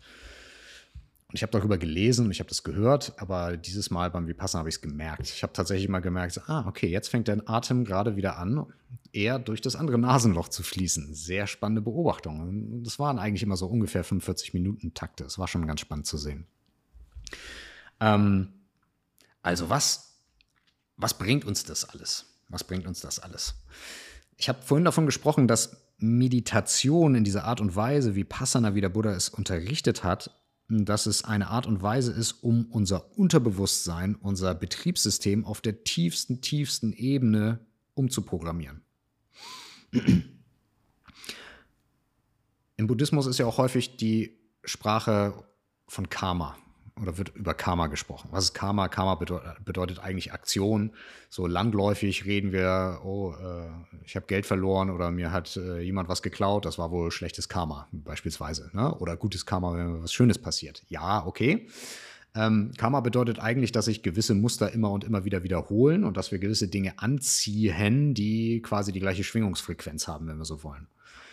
Hm wie entsteht das? Das ist auch ganz spannend und das wird im Vipassana-Diskurs auch letzten Endes erläutert über die verschiedenen Aggregate des Geistes, die einzelnen Bestandteile des Geistes. Und da ist die Rede davon, dass wir im Prinzip vier, vier Hauptbestandteile haben, wie unser Geist funktioniert. Der erste Bestandteil ist Vijnana. Das ist im Prinzip Bewusstsein. Bewusstsein Bewusstsein ist sich der Wahrnehmung bewusst, also dass da etwas stattfindet in meinen Sinnesorganen. Es ist ein Teil, der bemerkt, was ich sehe, was ich fühle, was ich höre, was ich denke und so weiter, aber ohne irgendetwas zu unterscheiden. Das ist erstmal nur reines Bewusstsein. Ah, okay, hier ist etwas. Vijnana. Dann gibt es einen zweiten Teil, Sanya, der nennt sich Wahrnehmung oder Diskriminierung oder auch Intellekt, wenn wir so wollen. Dieser Teil des Geistes erkennt, erkennt wieder, was wir hier gerade wahrnehmen, gleicht das mit unseren Erfahrungen und unseren Erinnerungen ab und gibt dem Ganzen dann eine Bewertung, sagt gut oder schlecht, warm oder kalt, äh, war schmerzvoll, war angenehm. Ja? Das macht der Intellekt. Daraus entsteht direkt der dritte Part, und jetzt wird es spannend, Vedana. Vedana ist Gefühl oder Empfindung. Und Vedana ist jetzt, so hat es der Buddha beschrieben, in dem Moment, wo unser Geist, der diskriminierende Faktor unseres Geistes, etwas bewertet hat, in dem Moment entsteht eine, eine, eine Empfindung in unserem Körper. Das heißt, wir nehmen etwas wahr, wir bewerten etwas unterbewusst. Unterbewusst. Manchmal bewusst, aber zu allergrößten Teil unterbewusst. Und dann entsteht entweder ein angenehmes oder ein unangenehmes Gefühl. Irgendwo in unserem körperlichen System. Ja, und jetzt kommt der vierte Part. Und das ist Sankara. Sankara. Reaktion des Geistes. Der Geist reagiert jetzt auf ein angenehmes Gefühl mit, oh, mag ich, gib mir mehr davon also mit Anhaftung, mit Verlangen. Und der Geist reagiert auf ein unangenehmes Gefühl mit Ablehnung. Nein, will ich nicht, geh weg, mag ich nicht, weg damit, weg damit. Ablehnung, Wut, Hass, die daraus schlussendlich resultiert. Und diese Sankaras, diese Reaktionen unseres Geistes, das sind Gewohnheiten. Wir reagieren also aus Gewohnheit auf gewisse Empfindungen, die in unserem Körper und energetischen System entstehen, die wiederum Folge sind der Bewertung unseres Verstandes, auch des unterbewussten Teils unseres Verstandes, was alles wiederum durch Bewusstsein wahrgenommen wurde. So rattert eigentlich die ganze Kette von Sinneseindrücken und Gedanken einmal durchs gesamte System, bis es eine Empfindung im Körper und im energetischen System hinterlässt, auf die wir dann reagieren aus Gewohnheit. Und diese Reaktion selber, die ist automatisiert, die ist ein Automatismus, das lernen wir in der, in der, ähm, in unserem, ja, während wir aufwachsen. Wir brauchen das natürlich auch. In der physischen 3D-Welt brauchen wir das. Ich muss wissen, ey, wenn da Schmerz ist, muss ich mich davon wegbewegen. Ne, wenn etwas, wenn ein Nahrungsmittel beispielsweise stinkt, dann fühle ich mich davon angewidert, abgestoßen und möchte mich davon wegbewegen. Und das hilft mir vermutlich, eine verdorbene Speise nicht zu mir zu nehmen und dann mit äh, verdorbenem Magen irgendwo äh, in, der, in der Natur zu verenden. Ja, nur mal als Beispiel. Und gleichzeitig, ähm, wenn uns etwas gefällt, wenn uns etwas anzieht, dann bewegen wir uns darauf hin. Beispielsweise Sexualität. Ne? Wir fühlen uns von einem Partner, einer Partnerin sexuell angezogen. Jetzt spüren wir Verlangen. Wir bewegen uns auf die Person zu. Es entsteht Attraction, ja, Anziehung und es kommt vielleicht zu sexueller Vereinigung und das führt dann irgendwann zu Fortpflanzung und sichert den Fortbestand unserer physischen Spezies. Das heißt, auf der physischen Ebene des Überlebens brauchen wir genau diese Reaktionskette. Sie ist also extrem sinnvoll, um zu überleben. Und jetzt müssen wir verstehen, unser gesamter Mechanismus, unser gesamter Algorithmus in unserem Körper, in unserem Geist, in unserem, wie wir als Menschen mh, hm, gemacht sind, ist darauf ausgelegt, primär als allererstes zu überleben und uns fortzupflanzen. Deswegen sind wir so verdammt ängstliche Lebewesen. Wir haben immer Schiss. Wir haben die ganze Zeit Schiss. Scheiße, ist das gefährlich für mich? Beeinträchtigt das mein Überleben? Ja, die ganze Zeit. Ah, deswegen, Angst befördert uns immer in die Zukunft. Oh, oh, oh, was passiert hier? Hm, ist das gut für mich? Oh, scheiße. Muss nochmal die Nachrichten gucken, Kurse checken, dies, das und jenes. Ne? Und darin können wir uns verirren. Wir können in diese Bilder des, des Verstandes reingehen und darauf reagieren aus Gewohnheit. Es ist vielleicht in der Realität noch gar nichts passiert, aber wir haben vor etwas Angst und der Geist reagiert bereits darauf. Automatismus, Sankara, reagiert darauf und wir fühlen uns schlecht als Ergebnis. Aber das soll eigentlich unser Überleben sichern. Ja, und ähm, genau. Und nur wenn wir überleben, können wir uns fortpflanzen. Nur wenn wir uns fortpflanzen, besteht die menschliche Spezies weiter. Und dann können wir auch diese spirituelle Erfahrung im menschlichen Körper, wie es immer so schön formuliert wird, überhaupt erst haben. Das heißt, physisches Überleben ist absolut wertvoll. Ne? Und diese gesamte Kette ist auch wertvoll. Wir brauchen sie. Aber was wichtig ist zu verstehen, in dieser Kette ist eins nicht enthalten, nämlich glücklich sein und zufrieden sein. Das fehlt. Das fehlt. Und wir merken, wenn wir uns auf eine gewisse Evolutionsstufe begeben haben, in einer gewissen Evolutionsstufe, in einer gewissen Entwicklungsstufe in unserer menschlichen Existenz auch landen, sei es als Individuum oder auch kollektiv als Gesellschaft, wo wir uns vielleicht nicht mehr tagtäglich mit äh, Fragen des Überlebens konfrontiert sehen. Jo, wir sind satt, der Kühlschrank ist gefüllt, wir haben ein Dach über dem Kopf, wir sind versichert, wir haben Job, wir haben Einkommen. Ähm, Jetzt haben wir ganz, ganz viel, worum wir uns gekümmert haben, wofür wir sehr hart gestruggelt und gearbeitet und Business für aufgebaut haben und, und, und, und, und. Aber wir sind nicht glücklich. What's the fucking problem? What is the fucking problem? Und der Buddha hat gesagt, naja, ganz easy. Drei Dinge. Ne? Ignoranz, Anhaftung, Abneigung. Die drei sind es, die eigentlich beständig verursachen, dass du unglücklich bist, weil du eins nicht beachtest, nämlich dass alles vergänglich ist. Das heißt, du hältst dich die ganze Zeit an Dingen fest, die du magst, missachtest aber, dass sie vergänglich sind und dass es sowieso wieder von dir geht. Das heißt, du wirst all das, was schön und gut ist, was du liebst, ist vergänglich. Auch das wird sich wieder auflösen. Und gleichzeitig wehrst du dich mit allem, was du hast, gegen Dinge, die unangenehm sind, die du nicht magst, weil es sich für dich anfühlt, als wäre es eine, sch eine schlimme, permanente Existenz dieses negativen Umstandes in deinem Leben und vergisst auch wieder, naja, auch das wird wieder vergehen. Und deswegen ist beim Vipassana immer und immer wieder dieses, egal was du fühlst, egal was du denkst, egal ob es, egal ob es angenehm oder ob es unangenehm ist, ob es schmerzhaft oder, ähm, oder, oder schön ist, denk die ganze Zeit daran, es wird gleich wieder vergehen. Und wenn der Schmerz da ist, schau ihn dir an und sag, interessant, schön, dass du da bist. Lass mich mal beobachten, wie lange du da bist, bis auch du wieder vergehst. Und so üben wir Gleichmut. Und wenn wir Gleichmut üben und aufhören zu reagieren auf das, was wir als angenehm oder als unangenehm definiert und betitelt haben, jetzt passiert etwas, was wir das Auflösen von Sankaras nennen. Das heißt, diese Geistreaktionsmuster, die verlieren ihre Kraft in den Momenten, in denen wir uns ganz bewusst dazu entscheiden, nicht darauf zu reagieren. Goenka sagt immer, diese Sankaras blubbern an die Oberfläche, wenn du sitzt beim Vipassana. Wenn du lange genug sitzt, dann kriegst du Schmerzen, du kriegst Gedanken, du kriegst Hoffnung und äh, Ängste und Sachen aus der Vergangenheit. Alles wird, alles, alles wird dir präsentiert. Und der erste, der erste Impuls deines Geistes, deines Verstandes ist darauf zu reagieren, die ganze Zeit zu reagieren. Auch auf mentale Konstrukte zu reagieren. Wenn du über die Vergangenheit nachdenkst und jetzt ein Gefühl hast, reagierst du ja nur auf ein mentales Konstrukt. Wenn du über die Zukunft nachdenkst und jetzt darauf reagierst mit Angst oder Hoffnung oder whatever, reagierst du wieder nur auf ein mentales Konstrukt. Es hat im Hier und Jetzt keine Realität und trotzdem reagierst du darauf und hast sogar eine physische Empfindung in deinem Körper. Du kannst dich vielleicht sogar physisch schlecht fühlen, weil du über deine Vergangenheit oder deine Zukunft nachdenkst. Aber es hat in diesem Moment eigentlich keine Realität. Trotzdem fühlst du dich so. Warum? Gewohnheit. Warum? Weil du nicht im Hier und Jetzt vollkommen bist und weil du reagierst. Das heißt, die Medizin sozusagen dafür ist das Trainieren der Nichtreaktion, das Trainieren der absoluten radikalen Akzeptanz des gegenwärtigen Momentes genau so, wie er hier und jetzt ist. Und das ist so hart. und genau deswegen sitzen wir zehn verdammte Tage, zehn Stunden am Tag auf unserem Arsch und probieren das immer und immer und immer wieder.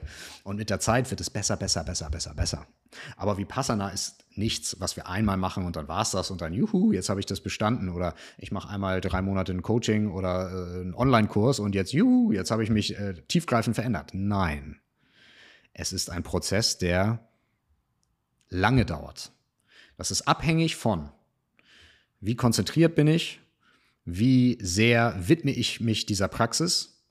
Wie dedicated bin ich? Wie sehr ist mir das wirklich wichtig? Und wie sehr beobachte ich mich selbst? Und es ist auch abhängig von meinen Verdiensten. Wie sehr, hm, also mein Karma, wie sehr hm, habe ich positive Qualitäten in mir kultiviert und negative Qualitäten mit der Zeit abgelegt, weil da genau darum geht es, positive Qualitäten im eigenen Leben zu kultivieren, negative Qualitäten Schritt für Schritt für Schritt langsam abzulegen.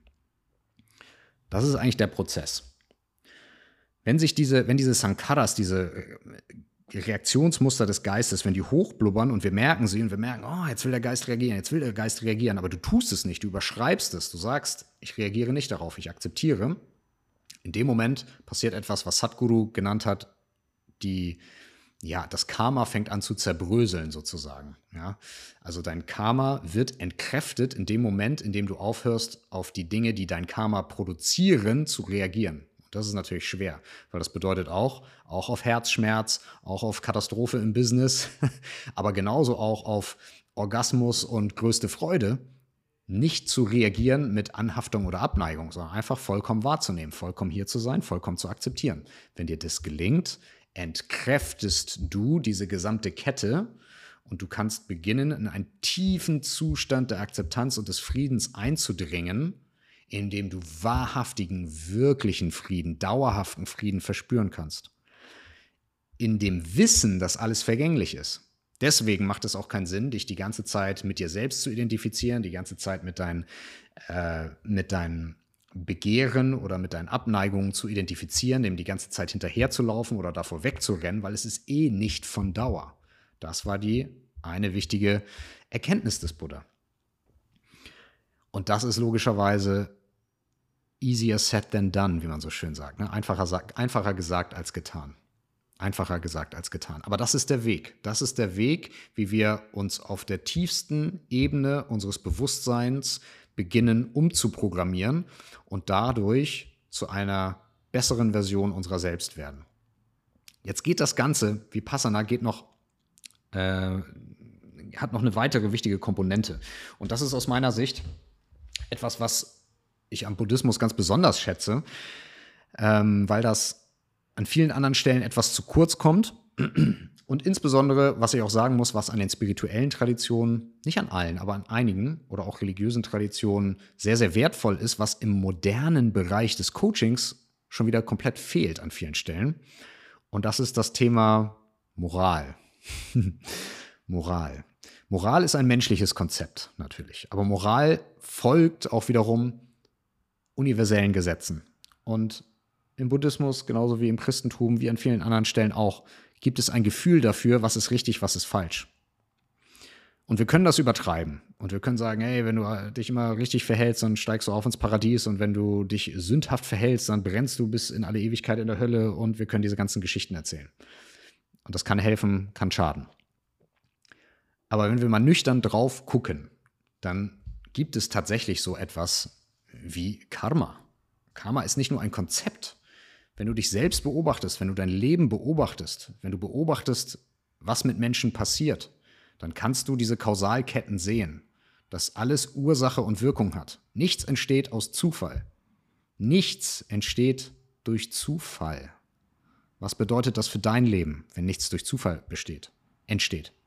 Es bedeutet vor allem, dass du ultimativ die volle Verantwortung für dein eigenes Leben hast. Niemand kommt und errettet dich. Es steigt kein Heiliger und kein Engel vom Himmel und sagt, herzlichen Glückwunsch, du bist jetzt äh, geheilt und befreit. Wird nicht passieren. Es kommt niemand und nimmt dir deine Arbeit ab. Der Buddha hat es selber immer so schön gesagt, die Erleuchteten können nur den Weg zeigen. Die Arbeit muss jedes Individuum selbst verrichten. Und es gibt auch keine Abkürzung auf diesem Weg. So, du kannst natürlich mit gewissen Sachen helfen, nachzugucken, Dinge besser auf einer tieferen Ebene zu verstehen. Du kannst viel meditieren, du kannst Breathwork betreiben, du kannst mit psychedelischen Substanzen arbeiten, du kannst dir auch Ayahuasca reingießen und auf ein paar Reisen gehen. Jetzt wird einmal der Vorhang kurz gelüftet und du kannst sehen, ah, so sieht das also aus. So fühlt sich das also an, wenn mein Ego sich mal kurz hm, auflöst, wenn ich wirklich in diesen Urzustand gehe, wenn ich mich vereine mit dem großen Ganzen, wenn ich wieder eins werde mit dem Ursprung. Aber dann fällt der Vorhang auch wieder, in dem Moment, wo die, wo die Medizin nachlässt. Und jetzt sitze ich wieder und es ist wieder Montag und ich muss wieder Steuererklärung machen und habe 25.000 Dinge zu erledigen. So, was passiert jetzt? Jetzt kommt das, wo Vipassana ansetzt. Jetzt musst du deine eigene Arbeit erledigen. Und zwar nicht nur einmal, und zwar auch nicht nur einmal zwei Monate oder mal ein Retreat, sondern eigentlich, und das ist jetzt das, was keiner hören will, dein Leben lang dein Leben lang die Arbeit verrichten an dir selbst. Aber in dem Moment, in dem wir akzeptieren, dass das genau der Grund ist, warum wir überhaupt hier sind auf diesem Planeten, diese Arbeit an uns selbst zu verrichten, damit wir aus unseren Verstrickungen, die entstehen aus unseren Geistreaktionsketten auf das, was in unserem Umfeld passiert. Daraus entstehen unsere Verstrickungen, daraus entsteht unsere Unzufriedenheit, unser Unglück, weil wir nicht in der Lage sind zu sehen, dass alles vergänglich ist, wir beständig darauf reagieren und immer wieder, ah, ah, ah, ich bin nicht glücklich, ah, ah, ah, es ist von mir gegangen, ah, ah, ah, ich bin nicht befriedigt. Was ist hier los? Die ganze Zeit strampeln, strampeln, strampeln wir und irgendwann kommen wir zum Schluss, okay, warte mal. Irgendwann muss ich doch mal lernen, was ist hier anders? Ne? Und dann gehen wir da rein und fangen an, diese Arbeit an uns zu verrichten. Und damit diese Geistreaktionsketten aufzulösen, damit Karma aufzulösen und damit unsere, damit unser, unsere Zukunft vollkommen neu zu erschaffen. Uns selbst vollkommen neu zu erschaffen, eine Metamorphose herbeizuführen, eine vollkommene Transformation des Individuums vom Samen bis zur vollen Blüte unseres menschlichen Potenzials zu erwirken. Genau das ist eigentlich der wirkliche Weg. Zurückzukommen aus diesen ganzen Verstrickungen, zurückzukommen zum Ursprung, zurückzukommen zu einem Zustand der Perfektion, des Friedens, der Einheit. Das ist natürlich nicht ganz easy, I know. das ist nicht ganz easy. Aber genau das ist der Weg. Genau das ist der Weg. So, ähm, jetzt nochmal schnell den Bogen zurückgeschleudert, äh, geschleudert, geschlossen, den Bogen geschlossen, ähm, was, wovon ich eben gesprochen habe, von der Moralität, von der Moral. Also Karma, universelle Gesetze. Hm, Im Buddhismus wird eigentlich gesagt, was ist gut, was ist schlecht. Gut ist das, was heilsam für andere Lebewesen ist. Wenn du dafür sorgst, dass es anderen Lebewesen gut geht, wenn du ihnen nicht in ihrem, wenn du ihnen keinen Schaden zufügst, wenn du sie nicht in ihrem Prozess unterbrichst oder verhinderst, dass es ihnen gut geht, dass sie Glück und Verwirklichung finden können, dann ist es gut. Was ist schlecht? Anderen Lebewesen zu schaden, egal in welcher Form. Egal, ob wir jemanden anlügen, egal, ob wir jemandem Schmerzen zufügen, ob wir schlecht über jemanden reden, ob wir jemandem das Herz brechen, ob wir jemanden hintergehen oder, oder, oder, oder betrügen und so weiter und so fort. Wenn du dafür sorgst, dass ein anderes Lebewesen Schmerzen empfindet, körperlich, mental, emotional, dann ist es nicht richtig. Punkt aus. Und jetzt können wir sagen, ah ja, äh, Paradies und Hölle und dies, das und jenes. Da will ich jetzt gar nicht so sehr drauf eingehen, aber der Punkt ist, der Buddha hat gesagt, Drei Dinge braucht es. Jede Praxis braucht drei solide Säulen. Shila, Samadhi, Panya. Diese drei. Und das wirst du beim Vipassana immer und immer wieder hören. Shila, Samadhi, Panya. Shila, Moral. Samadhi, tiefe Konzentration, meditative Versenkung, aber die richtige meditative Versenkung. Nicht einfach nur, ah, ich kann meinen Geist konzentrieren, sondern es muss die richtige meditative Versenkung sein. Und dann zum Schluss Panya, Weisheit, Einsicht. Diese drei, aus den drei entsteht sozusagen äh, ja, die Materie, aus der wir das Haus unserer eigenen Selbsttransformation bauen. Warum ist Moral so wichtig? Wenn wir uns nicht an gewisse moralische Grundregeln halten, ist unser Geist beständig aufgewühlt. Und ich glaube, das ist für jeden intuitiv nachvollziehbar. Stell dir vor, du bist ein gewalttätiger Mensch. Vielleicht bist du ein gewalttätiger Mensch. Wenn du ein gewalttätiger Mensch bist, dann ziehst du überall auch Gewalt an, natürlich, weil du Gewalt ja auch nach außen ausgibst. Beschimpfst andere, vielleicht schlägst du andere, was auch immer. Das Ergebnis ist natürlich, andere werden dich nicht so wahnsinnig gern haben, weil du ihnen ja Schmerzen zufügst. Das bedeutet, Leute werden dich nicht mögen. Wenn Leute dich nicht mögen, werden sie im Zweifel auch auf deine Gewalt ebenfalls mit Gewalt reagieren, was dich wiederum in Probleme bringt. Angenommen, du hast jemanden umgebracht. So, die Familie dieser, dieser Person weiß, du hast diese Person umgebracht. Jetzt setzt du dich unter einen Baum und sagst, ich mache jetzt wie Passana, ich meditiere jetzt zehn Tage. Die Familie sieht, dass du da unter dem Baum sitzt. Was macht die? Die will jetzt ans Leder. Ist ja vollkommen klar, die will sich rächen. Immer und immer und immer wieder. Gewalt führt zu mehr Gewalt. Siehe Nahosten. Wird das jemals ein Ende finden, solange Gewalt immer mit noch mehr Gewalt vergolten wird? Kann gar nicht. Kann gar nicht. Die einzige Möglichkeit, das aufzulösen, ist Frieden zu finden, ist in die Vergebung zu gehen, ist Liebe zu praktizieren und Mitgefühl zu praktizieren. Sehr, sehr schwer, wenn dein Herz so viel Schmerzen empfindet. I know, wissen wir alle. Aber das, was bei uns im Kleinen gilt, gilt auch für die Welt als Ganzes, weil die ganze Welt ein Spiegel, eine Projektion unseres Bewusstseins ist. Also, was will ich sagen? Du bist gewalttätig, du ziehst also Gewalt in dein Leben. Du lügst andere Menschen an, okay, das wird dazu führen, dass auch andere Menschen dich anlügen. Du stiehlst anderen Leuten etwas, du nimmst ihnen Geld weg, bescheißt sie vielleicht mit deinem Geschäft, mit, deinem, mit deiner Art Geschäfte zu führen oder, oder, oder, ein Business. Auch das wird zurückkommen. Unzufriedene Kunden, Menschen, die sich über dich beschweren, negative Bewertungen im Internet, keine Ahnung, was weiß ich. Ne? Also, das heißt, wir ziehen diese Dinge in unser Leben dadurch, dass wir Entscheidungen treffen und uns entsprechend verhalten. Es gibt eigentlich immer so, so, so ein paar Basis, äh, so ein paar Basis-Moralregeln, die beim Vipassana gelten, wo jeder für die Zeit des Vipassanas sich verpflichtet, sich an diese Regeln zu halten. Das bedeutet erstmal, wir verzichten darauf, jegliche Lebewesen zu töten. Soweit, so gut. Der Endgegner dafür, Moskitos, liebe Freunde. Ein Moskito im Schlafzimmer und jetzt darfst du nicht töten? Uh, schwierig, schwierig. Aber gehört dazu. Kein Lebewesen töten. Ähm, nächste Regel. Nicht lügen. Keine Rede, keine schadhafte Rede. Das bedeutet auch, ich rede nicht schlecht über andere. In dem Moment, wo ich schlecht über andere rede, verletze ich jemanden anderen. Wenn diese Person darüber hört, ne, wird dann schlecht über mich reden, zieh wieder das Gleiche äh, zu mir.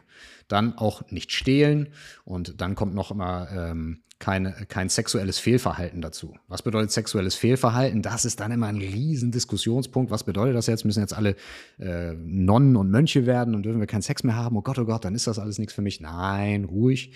Ähm, es bedeutet eigentlich nur so das Gleiche, was auch im Christentum und im Judentum und eigentlich in jeder Religion gepredigt wird. Begehre nicht deines nächsten Weib oder Mann, wie auch immer. Warum? Warum? In dem Moment, in dem wir das tun, es ist menschlich, das zu tun, aber in dem Moment, in dem wir uns an jemand anderem vergehen, diese Person ist in einer Beziehung, sorgen wir für sehr viel Unruhe, da ist sehr viel Anhaftung in Beziehungen, insbesondere in romantischen Beziehungen drin. Ja, wenn wir das unterbrechen und dann kommt da jemand rein, da entsteht sehr, sehr viel Unfrieden. Was passiert jetzt mit diesem Unfrieden? Der entlädt sich natürlich auch auf uns.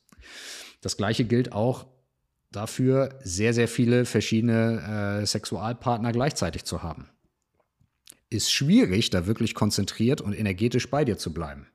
Ja, du nimmst die ganze Zeit Energien von anderen Leuten mit auf, du bist die ganze Zeit beschäftigt, wen date ich heute, was passiert hier und da und da und da, musst zusehen, dass sie nicht voneinander erfahren.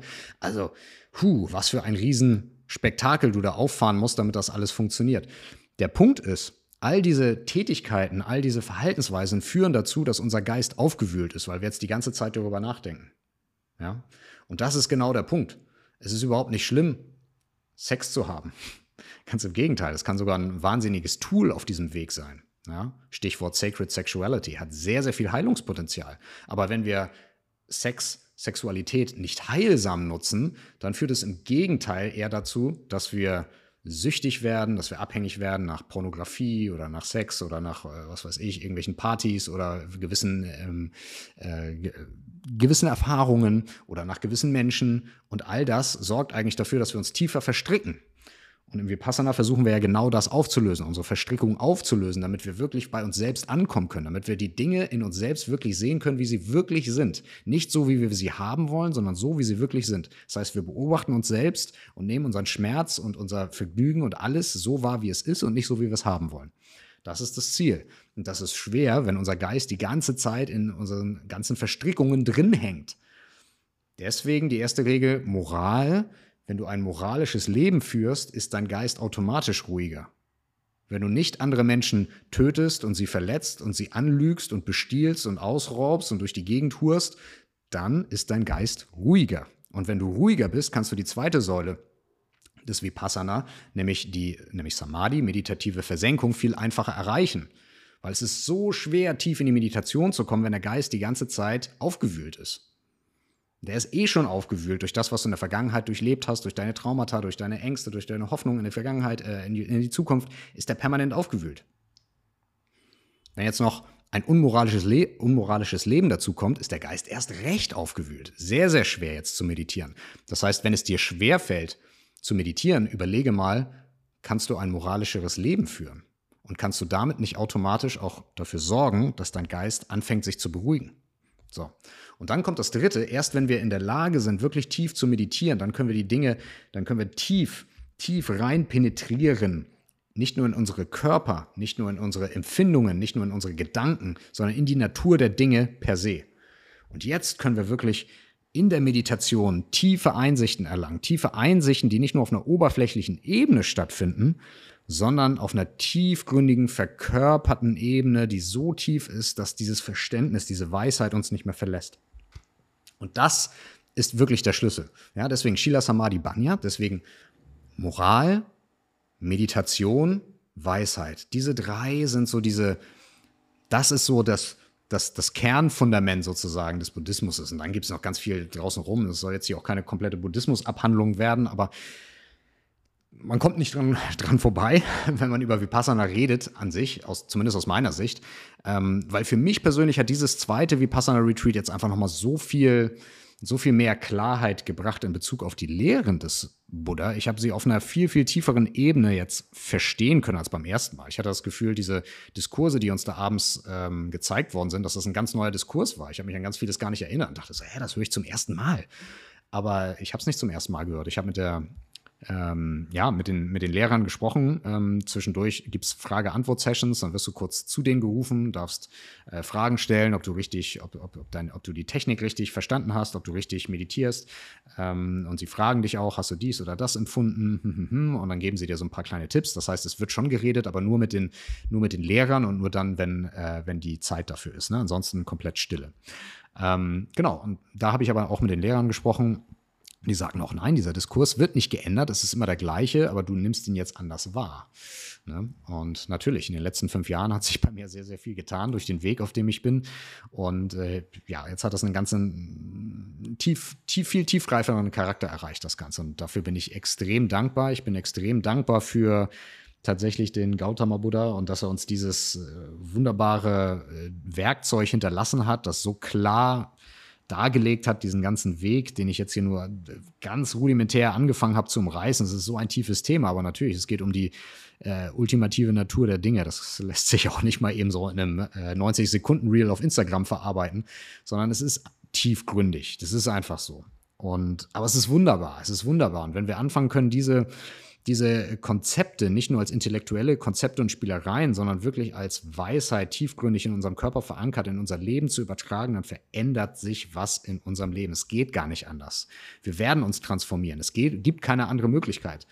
Die, die, die ganze Idee hinter diesem Pfad ist, sich zu transformieren, festzustellen, hey, ich habe bis jetzt mein Leben lang gestrampelt, um zu überleben, um mich fortzupflanzen und bin Dingen hinterhergelaufen, von denen ich dachte, dass sie mich glücklich machen. Und irgendwann kommt der Moment, dass ich feststelle, warte mal, in diesem ganzen Programm ist eine Sache nicht enthalten.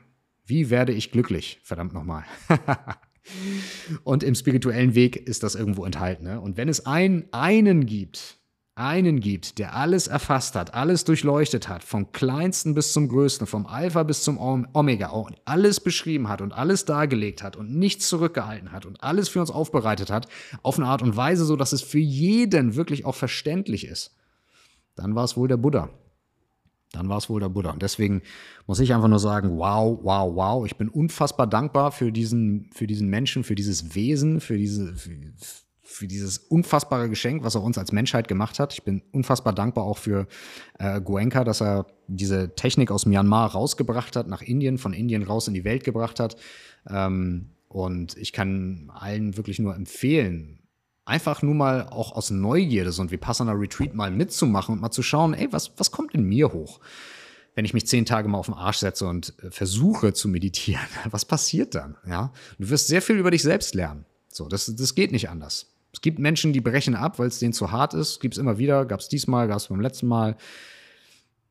Aber wir fühlen uns auch häufig so, so viel leichter, wenn wir rauskommen, weil wir so viel lernen abzugeben. Denn dieser Prozess des Vipassanas, des Sitzens, des Beobachtens und des Nicht-Reagierens ist tatsächlich folgendes. Es ist Selbstreinigung, Self-Purification. Es ist Reinigung des eigenen Geiststroms. Und in dem Moment, in dem wir anfangen, unsere Sankaras, unsere tiefgreifenden äh, Reaktionsmechanismen in unserem Geist und damit auch die Knoten, die sich in unserem energetischen und körperlichen System gebildet haben, aufzulösen, in dem Moment entsteht eine Leichtigkeit. Ja, es entsteht eine Leichtigkeit und es entsteht die Möglichkeit, wirklich positive Qualitäten in uns zu kultivieren, negative Qualitäten immer weiter abzugeben, ein moralischeres Leben zu führen, ein glücklicheres Leben zu führen, ein erfüllteres Leben zu führen. Und natürlich fördert das Ganze unsere Fähigkeit, sich zu konzentrieren und in die tiefe Entspannung zu kommen. Das heißt, jeder profitiert davon. Und wenn es nur ist, dass du Vipassana oder Meditation oder Anapana-Meditation betreibst, um dich besser konzentrieren zu können, um dich besser entspannen zu können und um vielleicht etwas über dich zu lernen. Okay, das alleine reicht schon. Es ist schon großartig genug. Wenn du das benutzen willst, um dich komplett zu transformieren und dich auf dem unterbewusstesten, tiefsten Level umzuprogrammieren, hervorragend, noch besser. Aber was auch immer für dich der Weg ist, bitte probier das mal aus. ja, denn dieser Weg ist großartig. Es gibt noch einen dritten Teil des äh, Vipassanas ganz zum Schluss. Das ist die Metta-Meditation. Da gehen wir dann in äh, das, das, das Praktizieren von liebendem Mitgefühl. Wir teilen im Prinzip unseren, diesen wunderbaren Zustand, den wir dann empfinden, diese Glücksgefühle, die dann irgendwann auftauchen, diese Glücksgefühle, die wie aus dem Nichts kommen, die sich vollkommen unbegründet anfühlen, wo man so denkt, so was, ich saß hier bis eben mit den größten Schmerzen, jetzt sitze ich hier, bin grundlos und wunschlos glücklich. Das macht doch keinen Sinn und plötzlich ist es da. Und das ist wunderbar. Ne? Und wenn wir da nicht dran festhalten und sagen, oh, das will ich jetzt immer wieder und deswegen mache ich Vipassana, damit ich dieses Gefühl wieder habe, sondern wir sagen, oh, okay, auch das ist vorübergehender Natur, aber jetzt, wo es da ist, möchte ich es, wünsche ich mir es als Intention, möchte ich es mit allen anderen Wesen auch teilen. Ich möchte, dass jeder, jeder so glücklich, so zufrieden, so wunschlos sich fühlen mag, so wie ich mich gerade fühle. Und das teilen wir. Und das ist die Metta-Meditation. Das ist der dritte Teil des Vipassanas. Huh, ja, lange Rede, kurzer Sinn. Ich weiß gar nicht, ob es so ein kurzer Sinn ist. Es ist ein sehr tiefer Sinn, die hinter ähm, Vipassana steht. Es ist am Ende des Tages ein komplettes System. Es ist eine extrem simple, einfache Technik. Und trotzdem ist es so schwierig, die zu üben. Trotzdem erfordert es so viel. Trotzdem ist es so sehr Kriegergeist, wenn man so will. Es ist so sehr Kriegergeist, sich hinzusetzen und zu sagen, ich nehme alles an, wie es gerade ist und reagiere nicht darauf. Ich akzeptiere es vollkommen so, wie es ist. Wow, was für eine Superkraft, wenn wir die wirklich entwickeln können, gibt es uns so unendlich viel Resilienz und inneren Frieden. Und die Leute, die das wirklich perfektioniert haben, du siehst es ihnen an.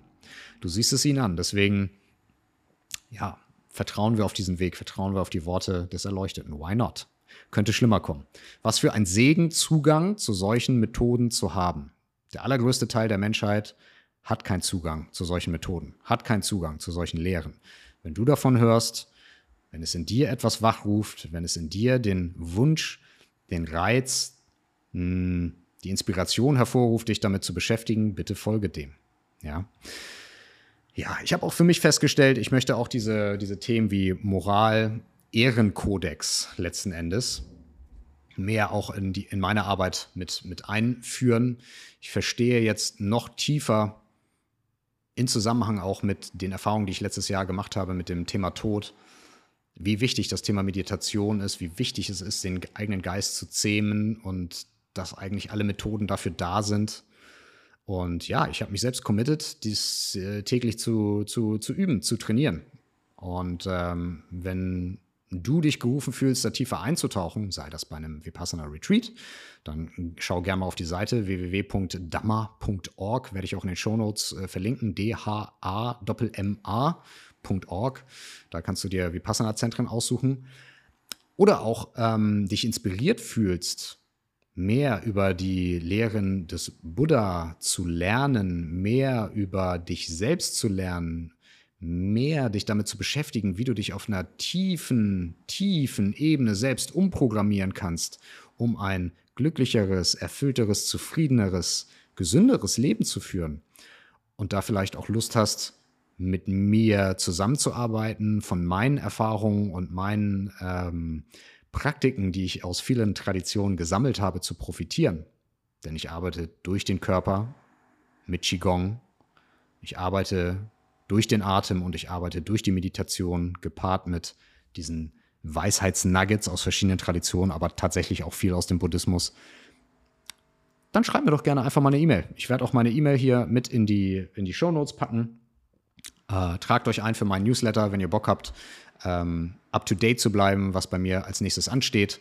Es kommen ein paar interessante Events, werde ich auch hier unten mit reinstellen. Und ja, That's it von meiner Seite. Es reicht auch jetzt über anderthalb Stunden.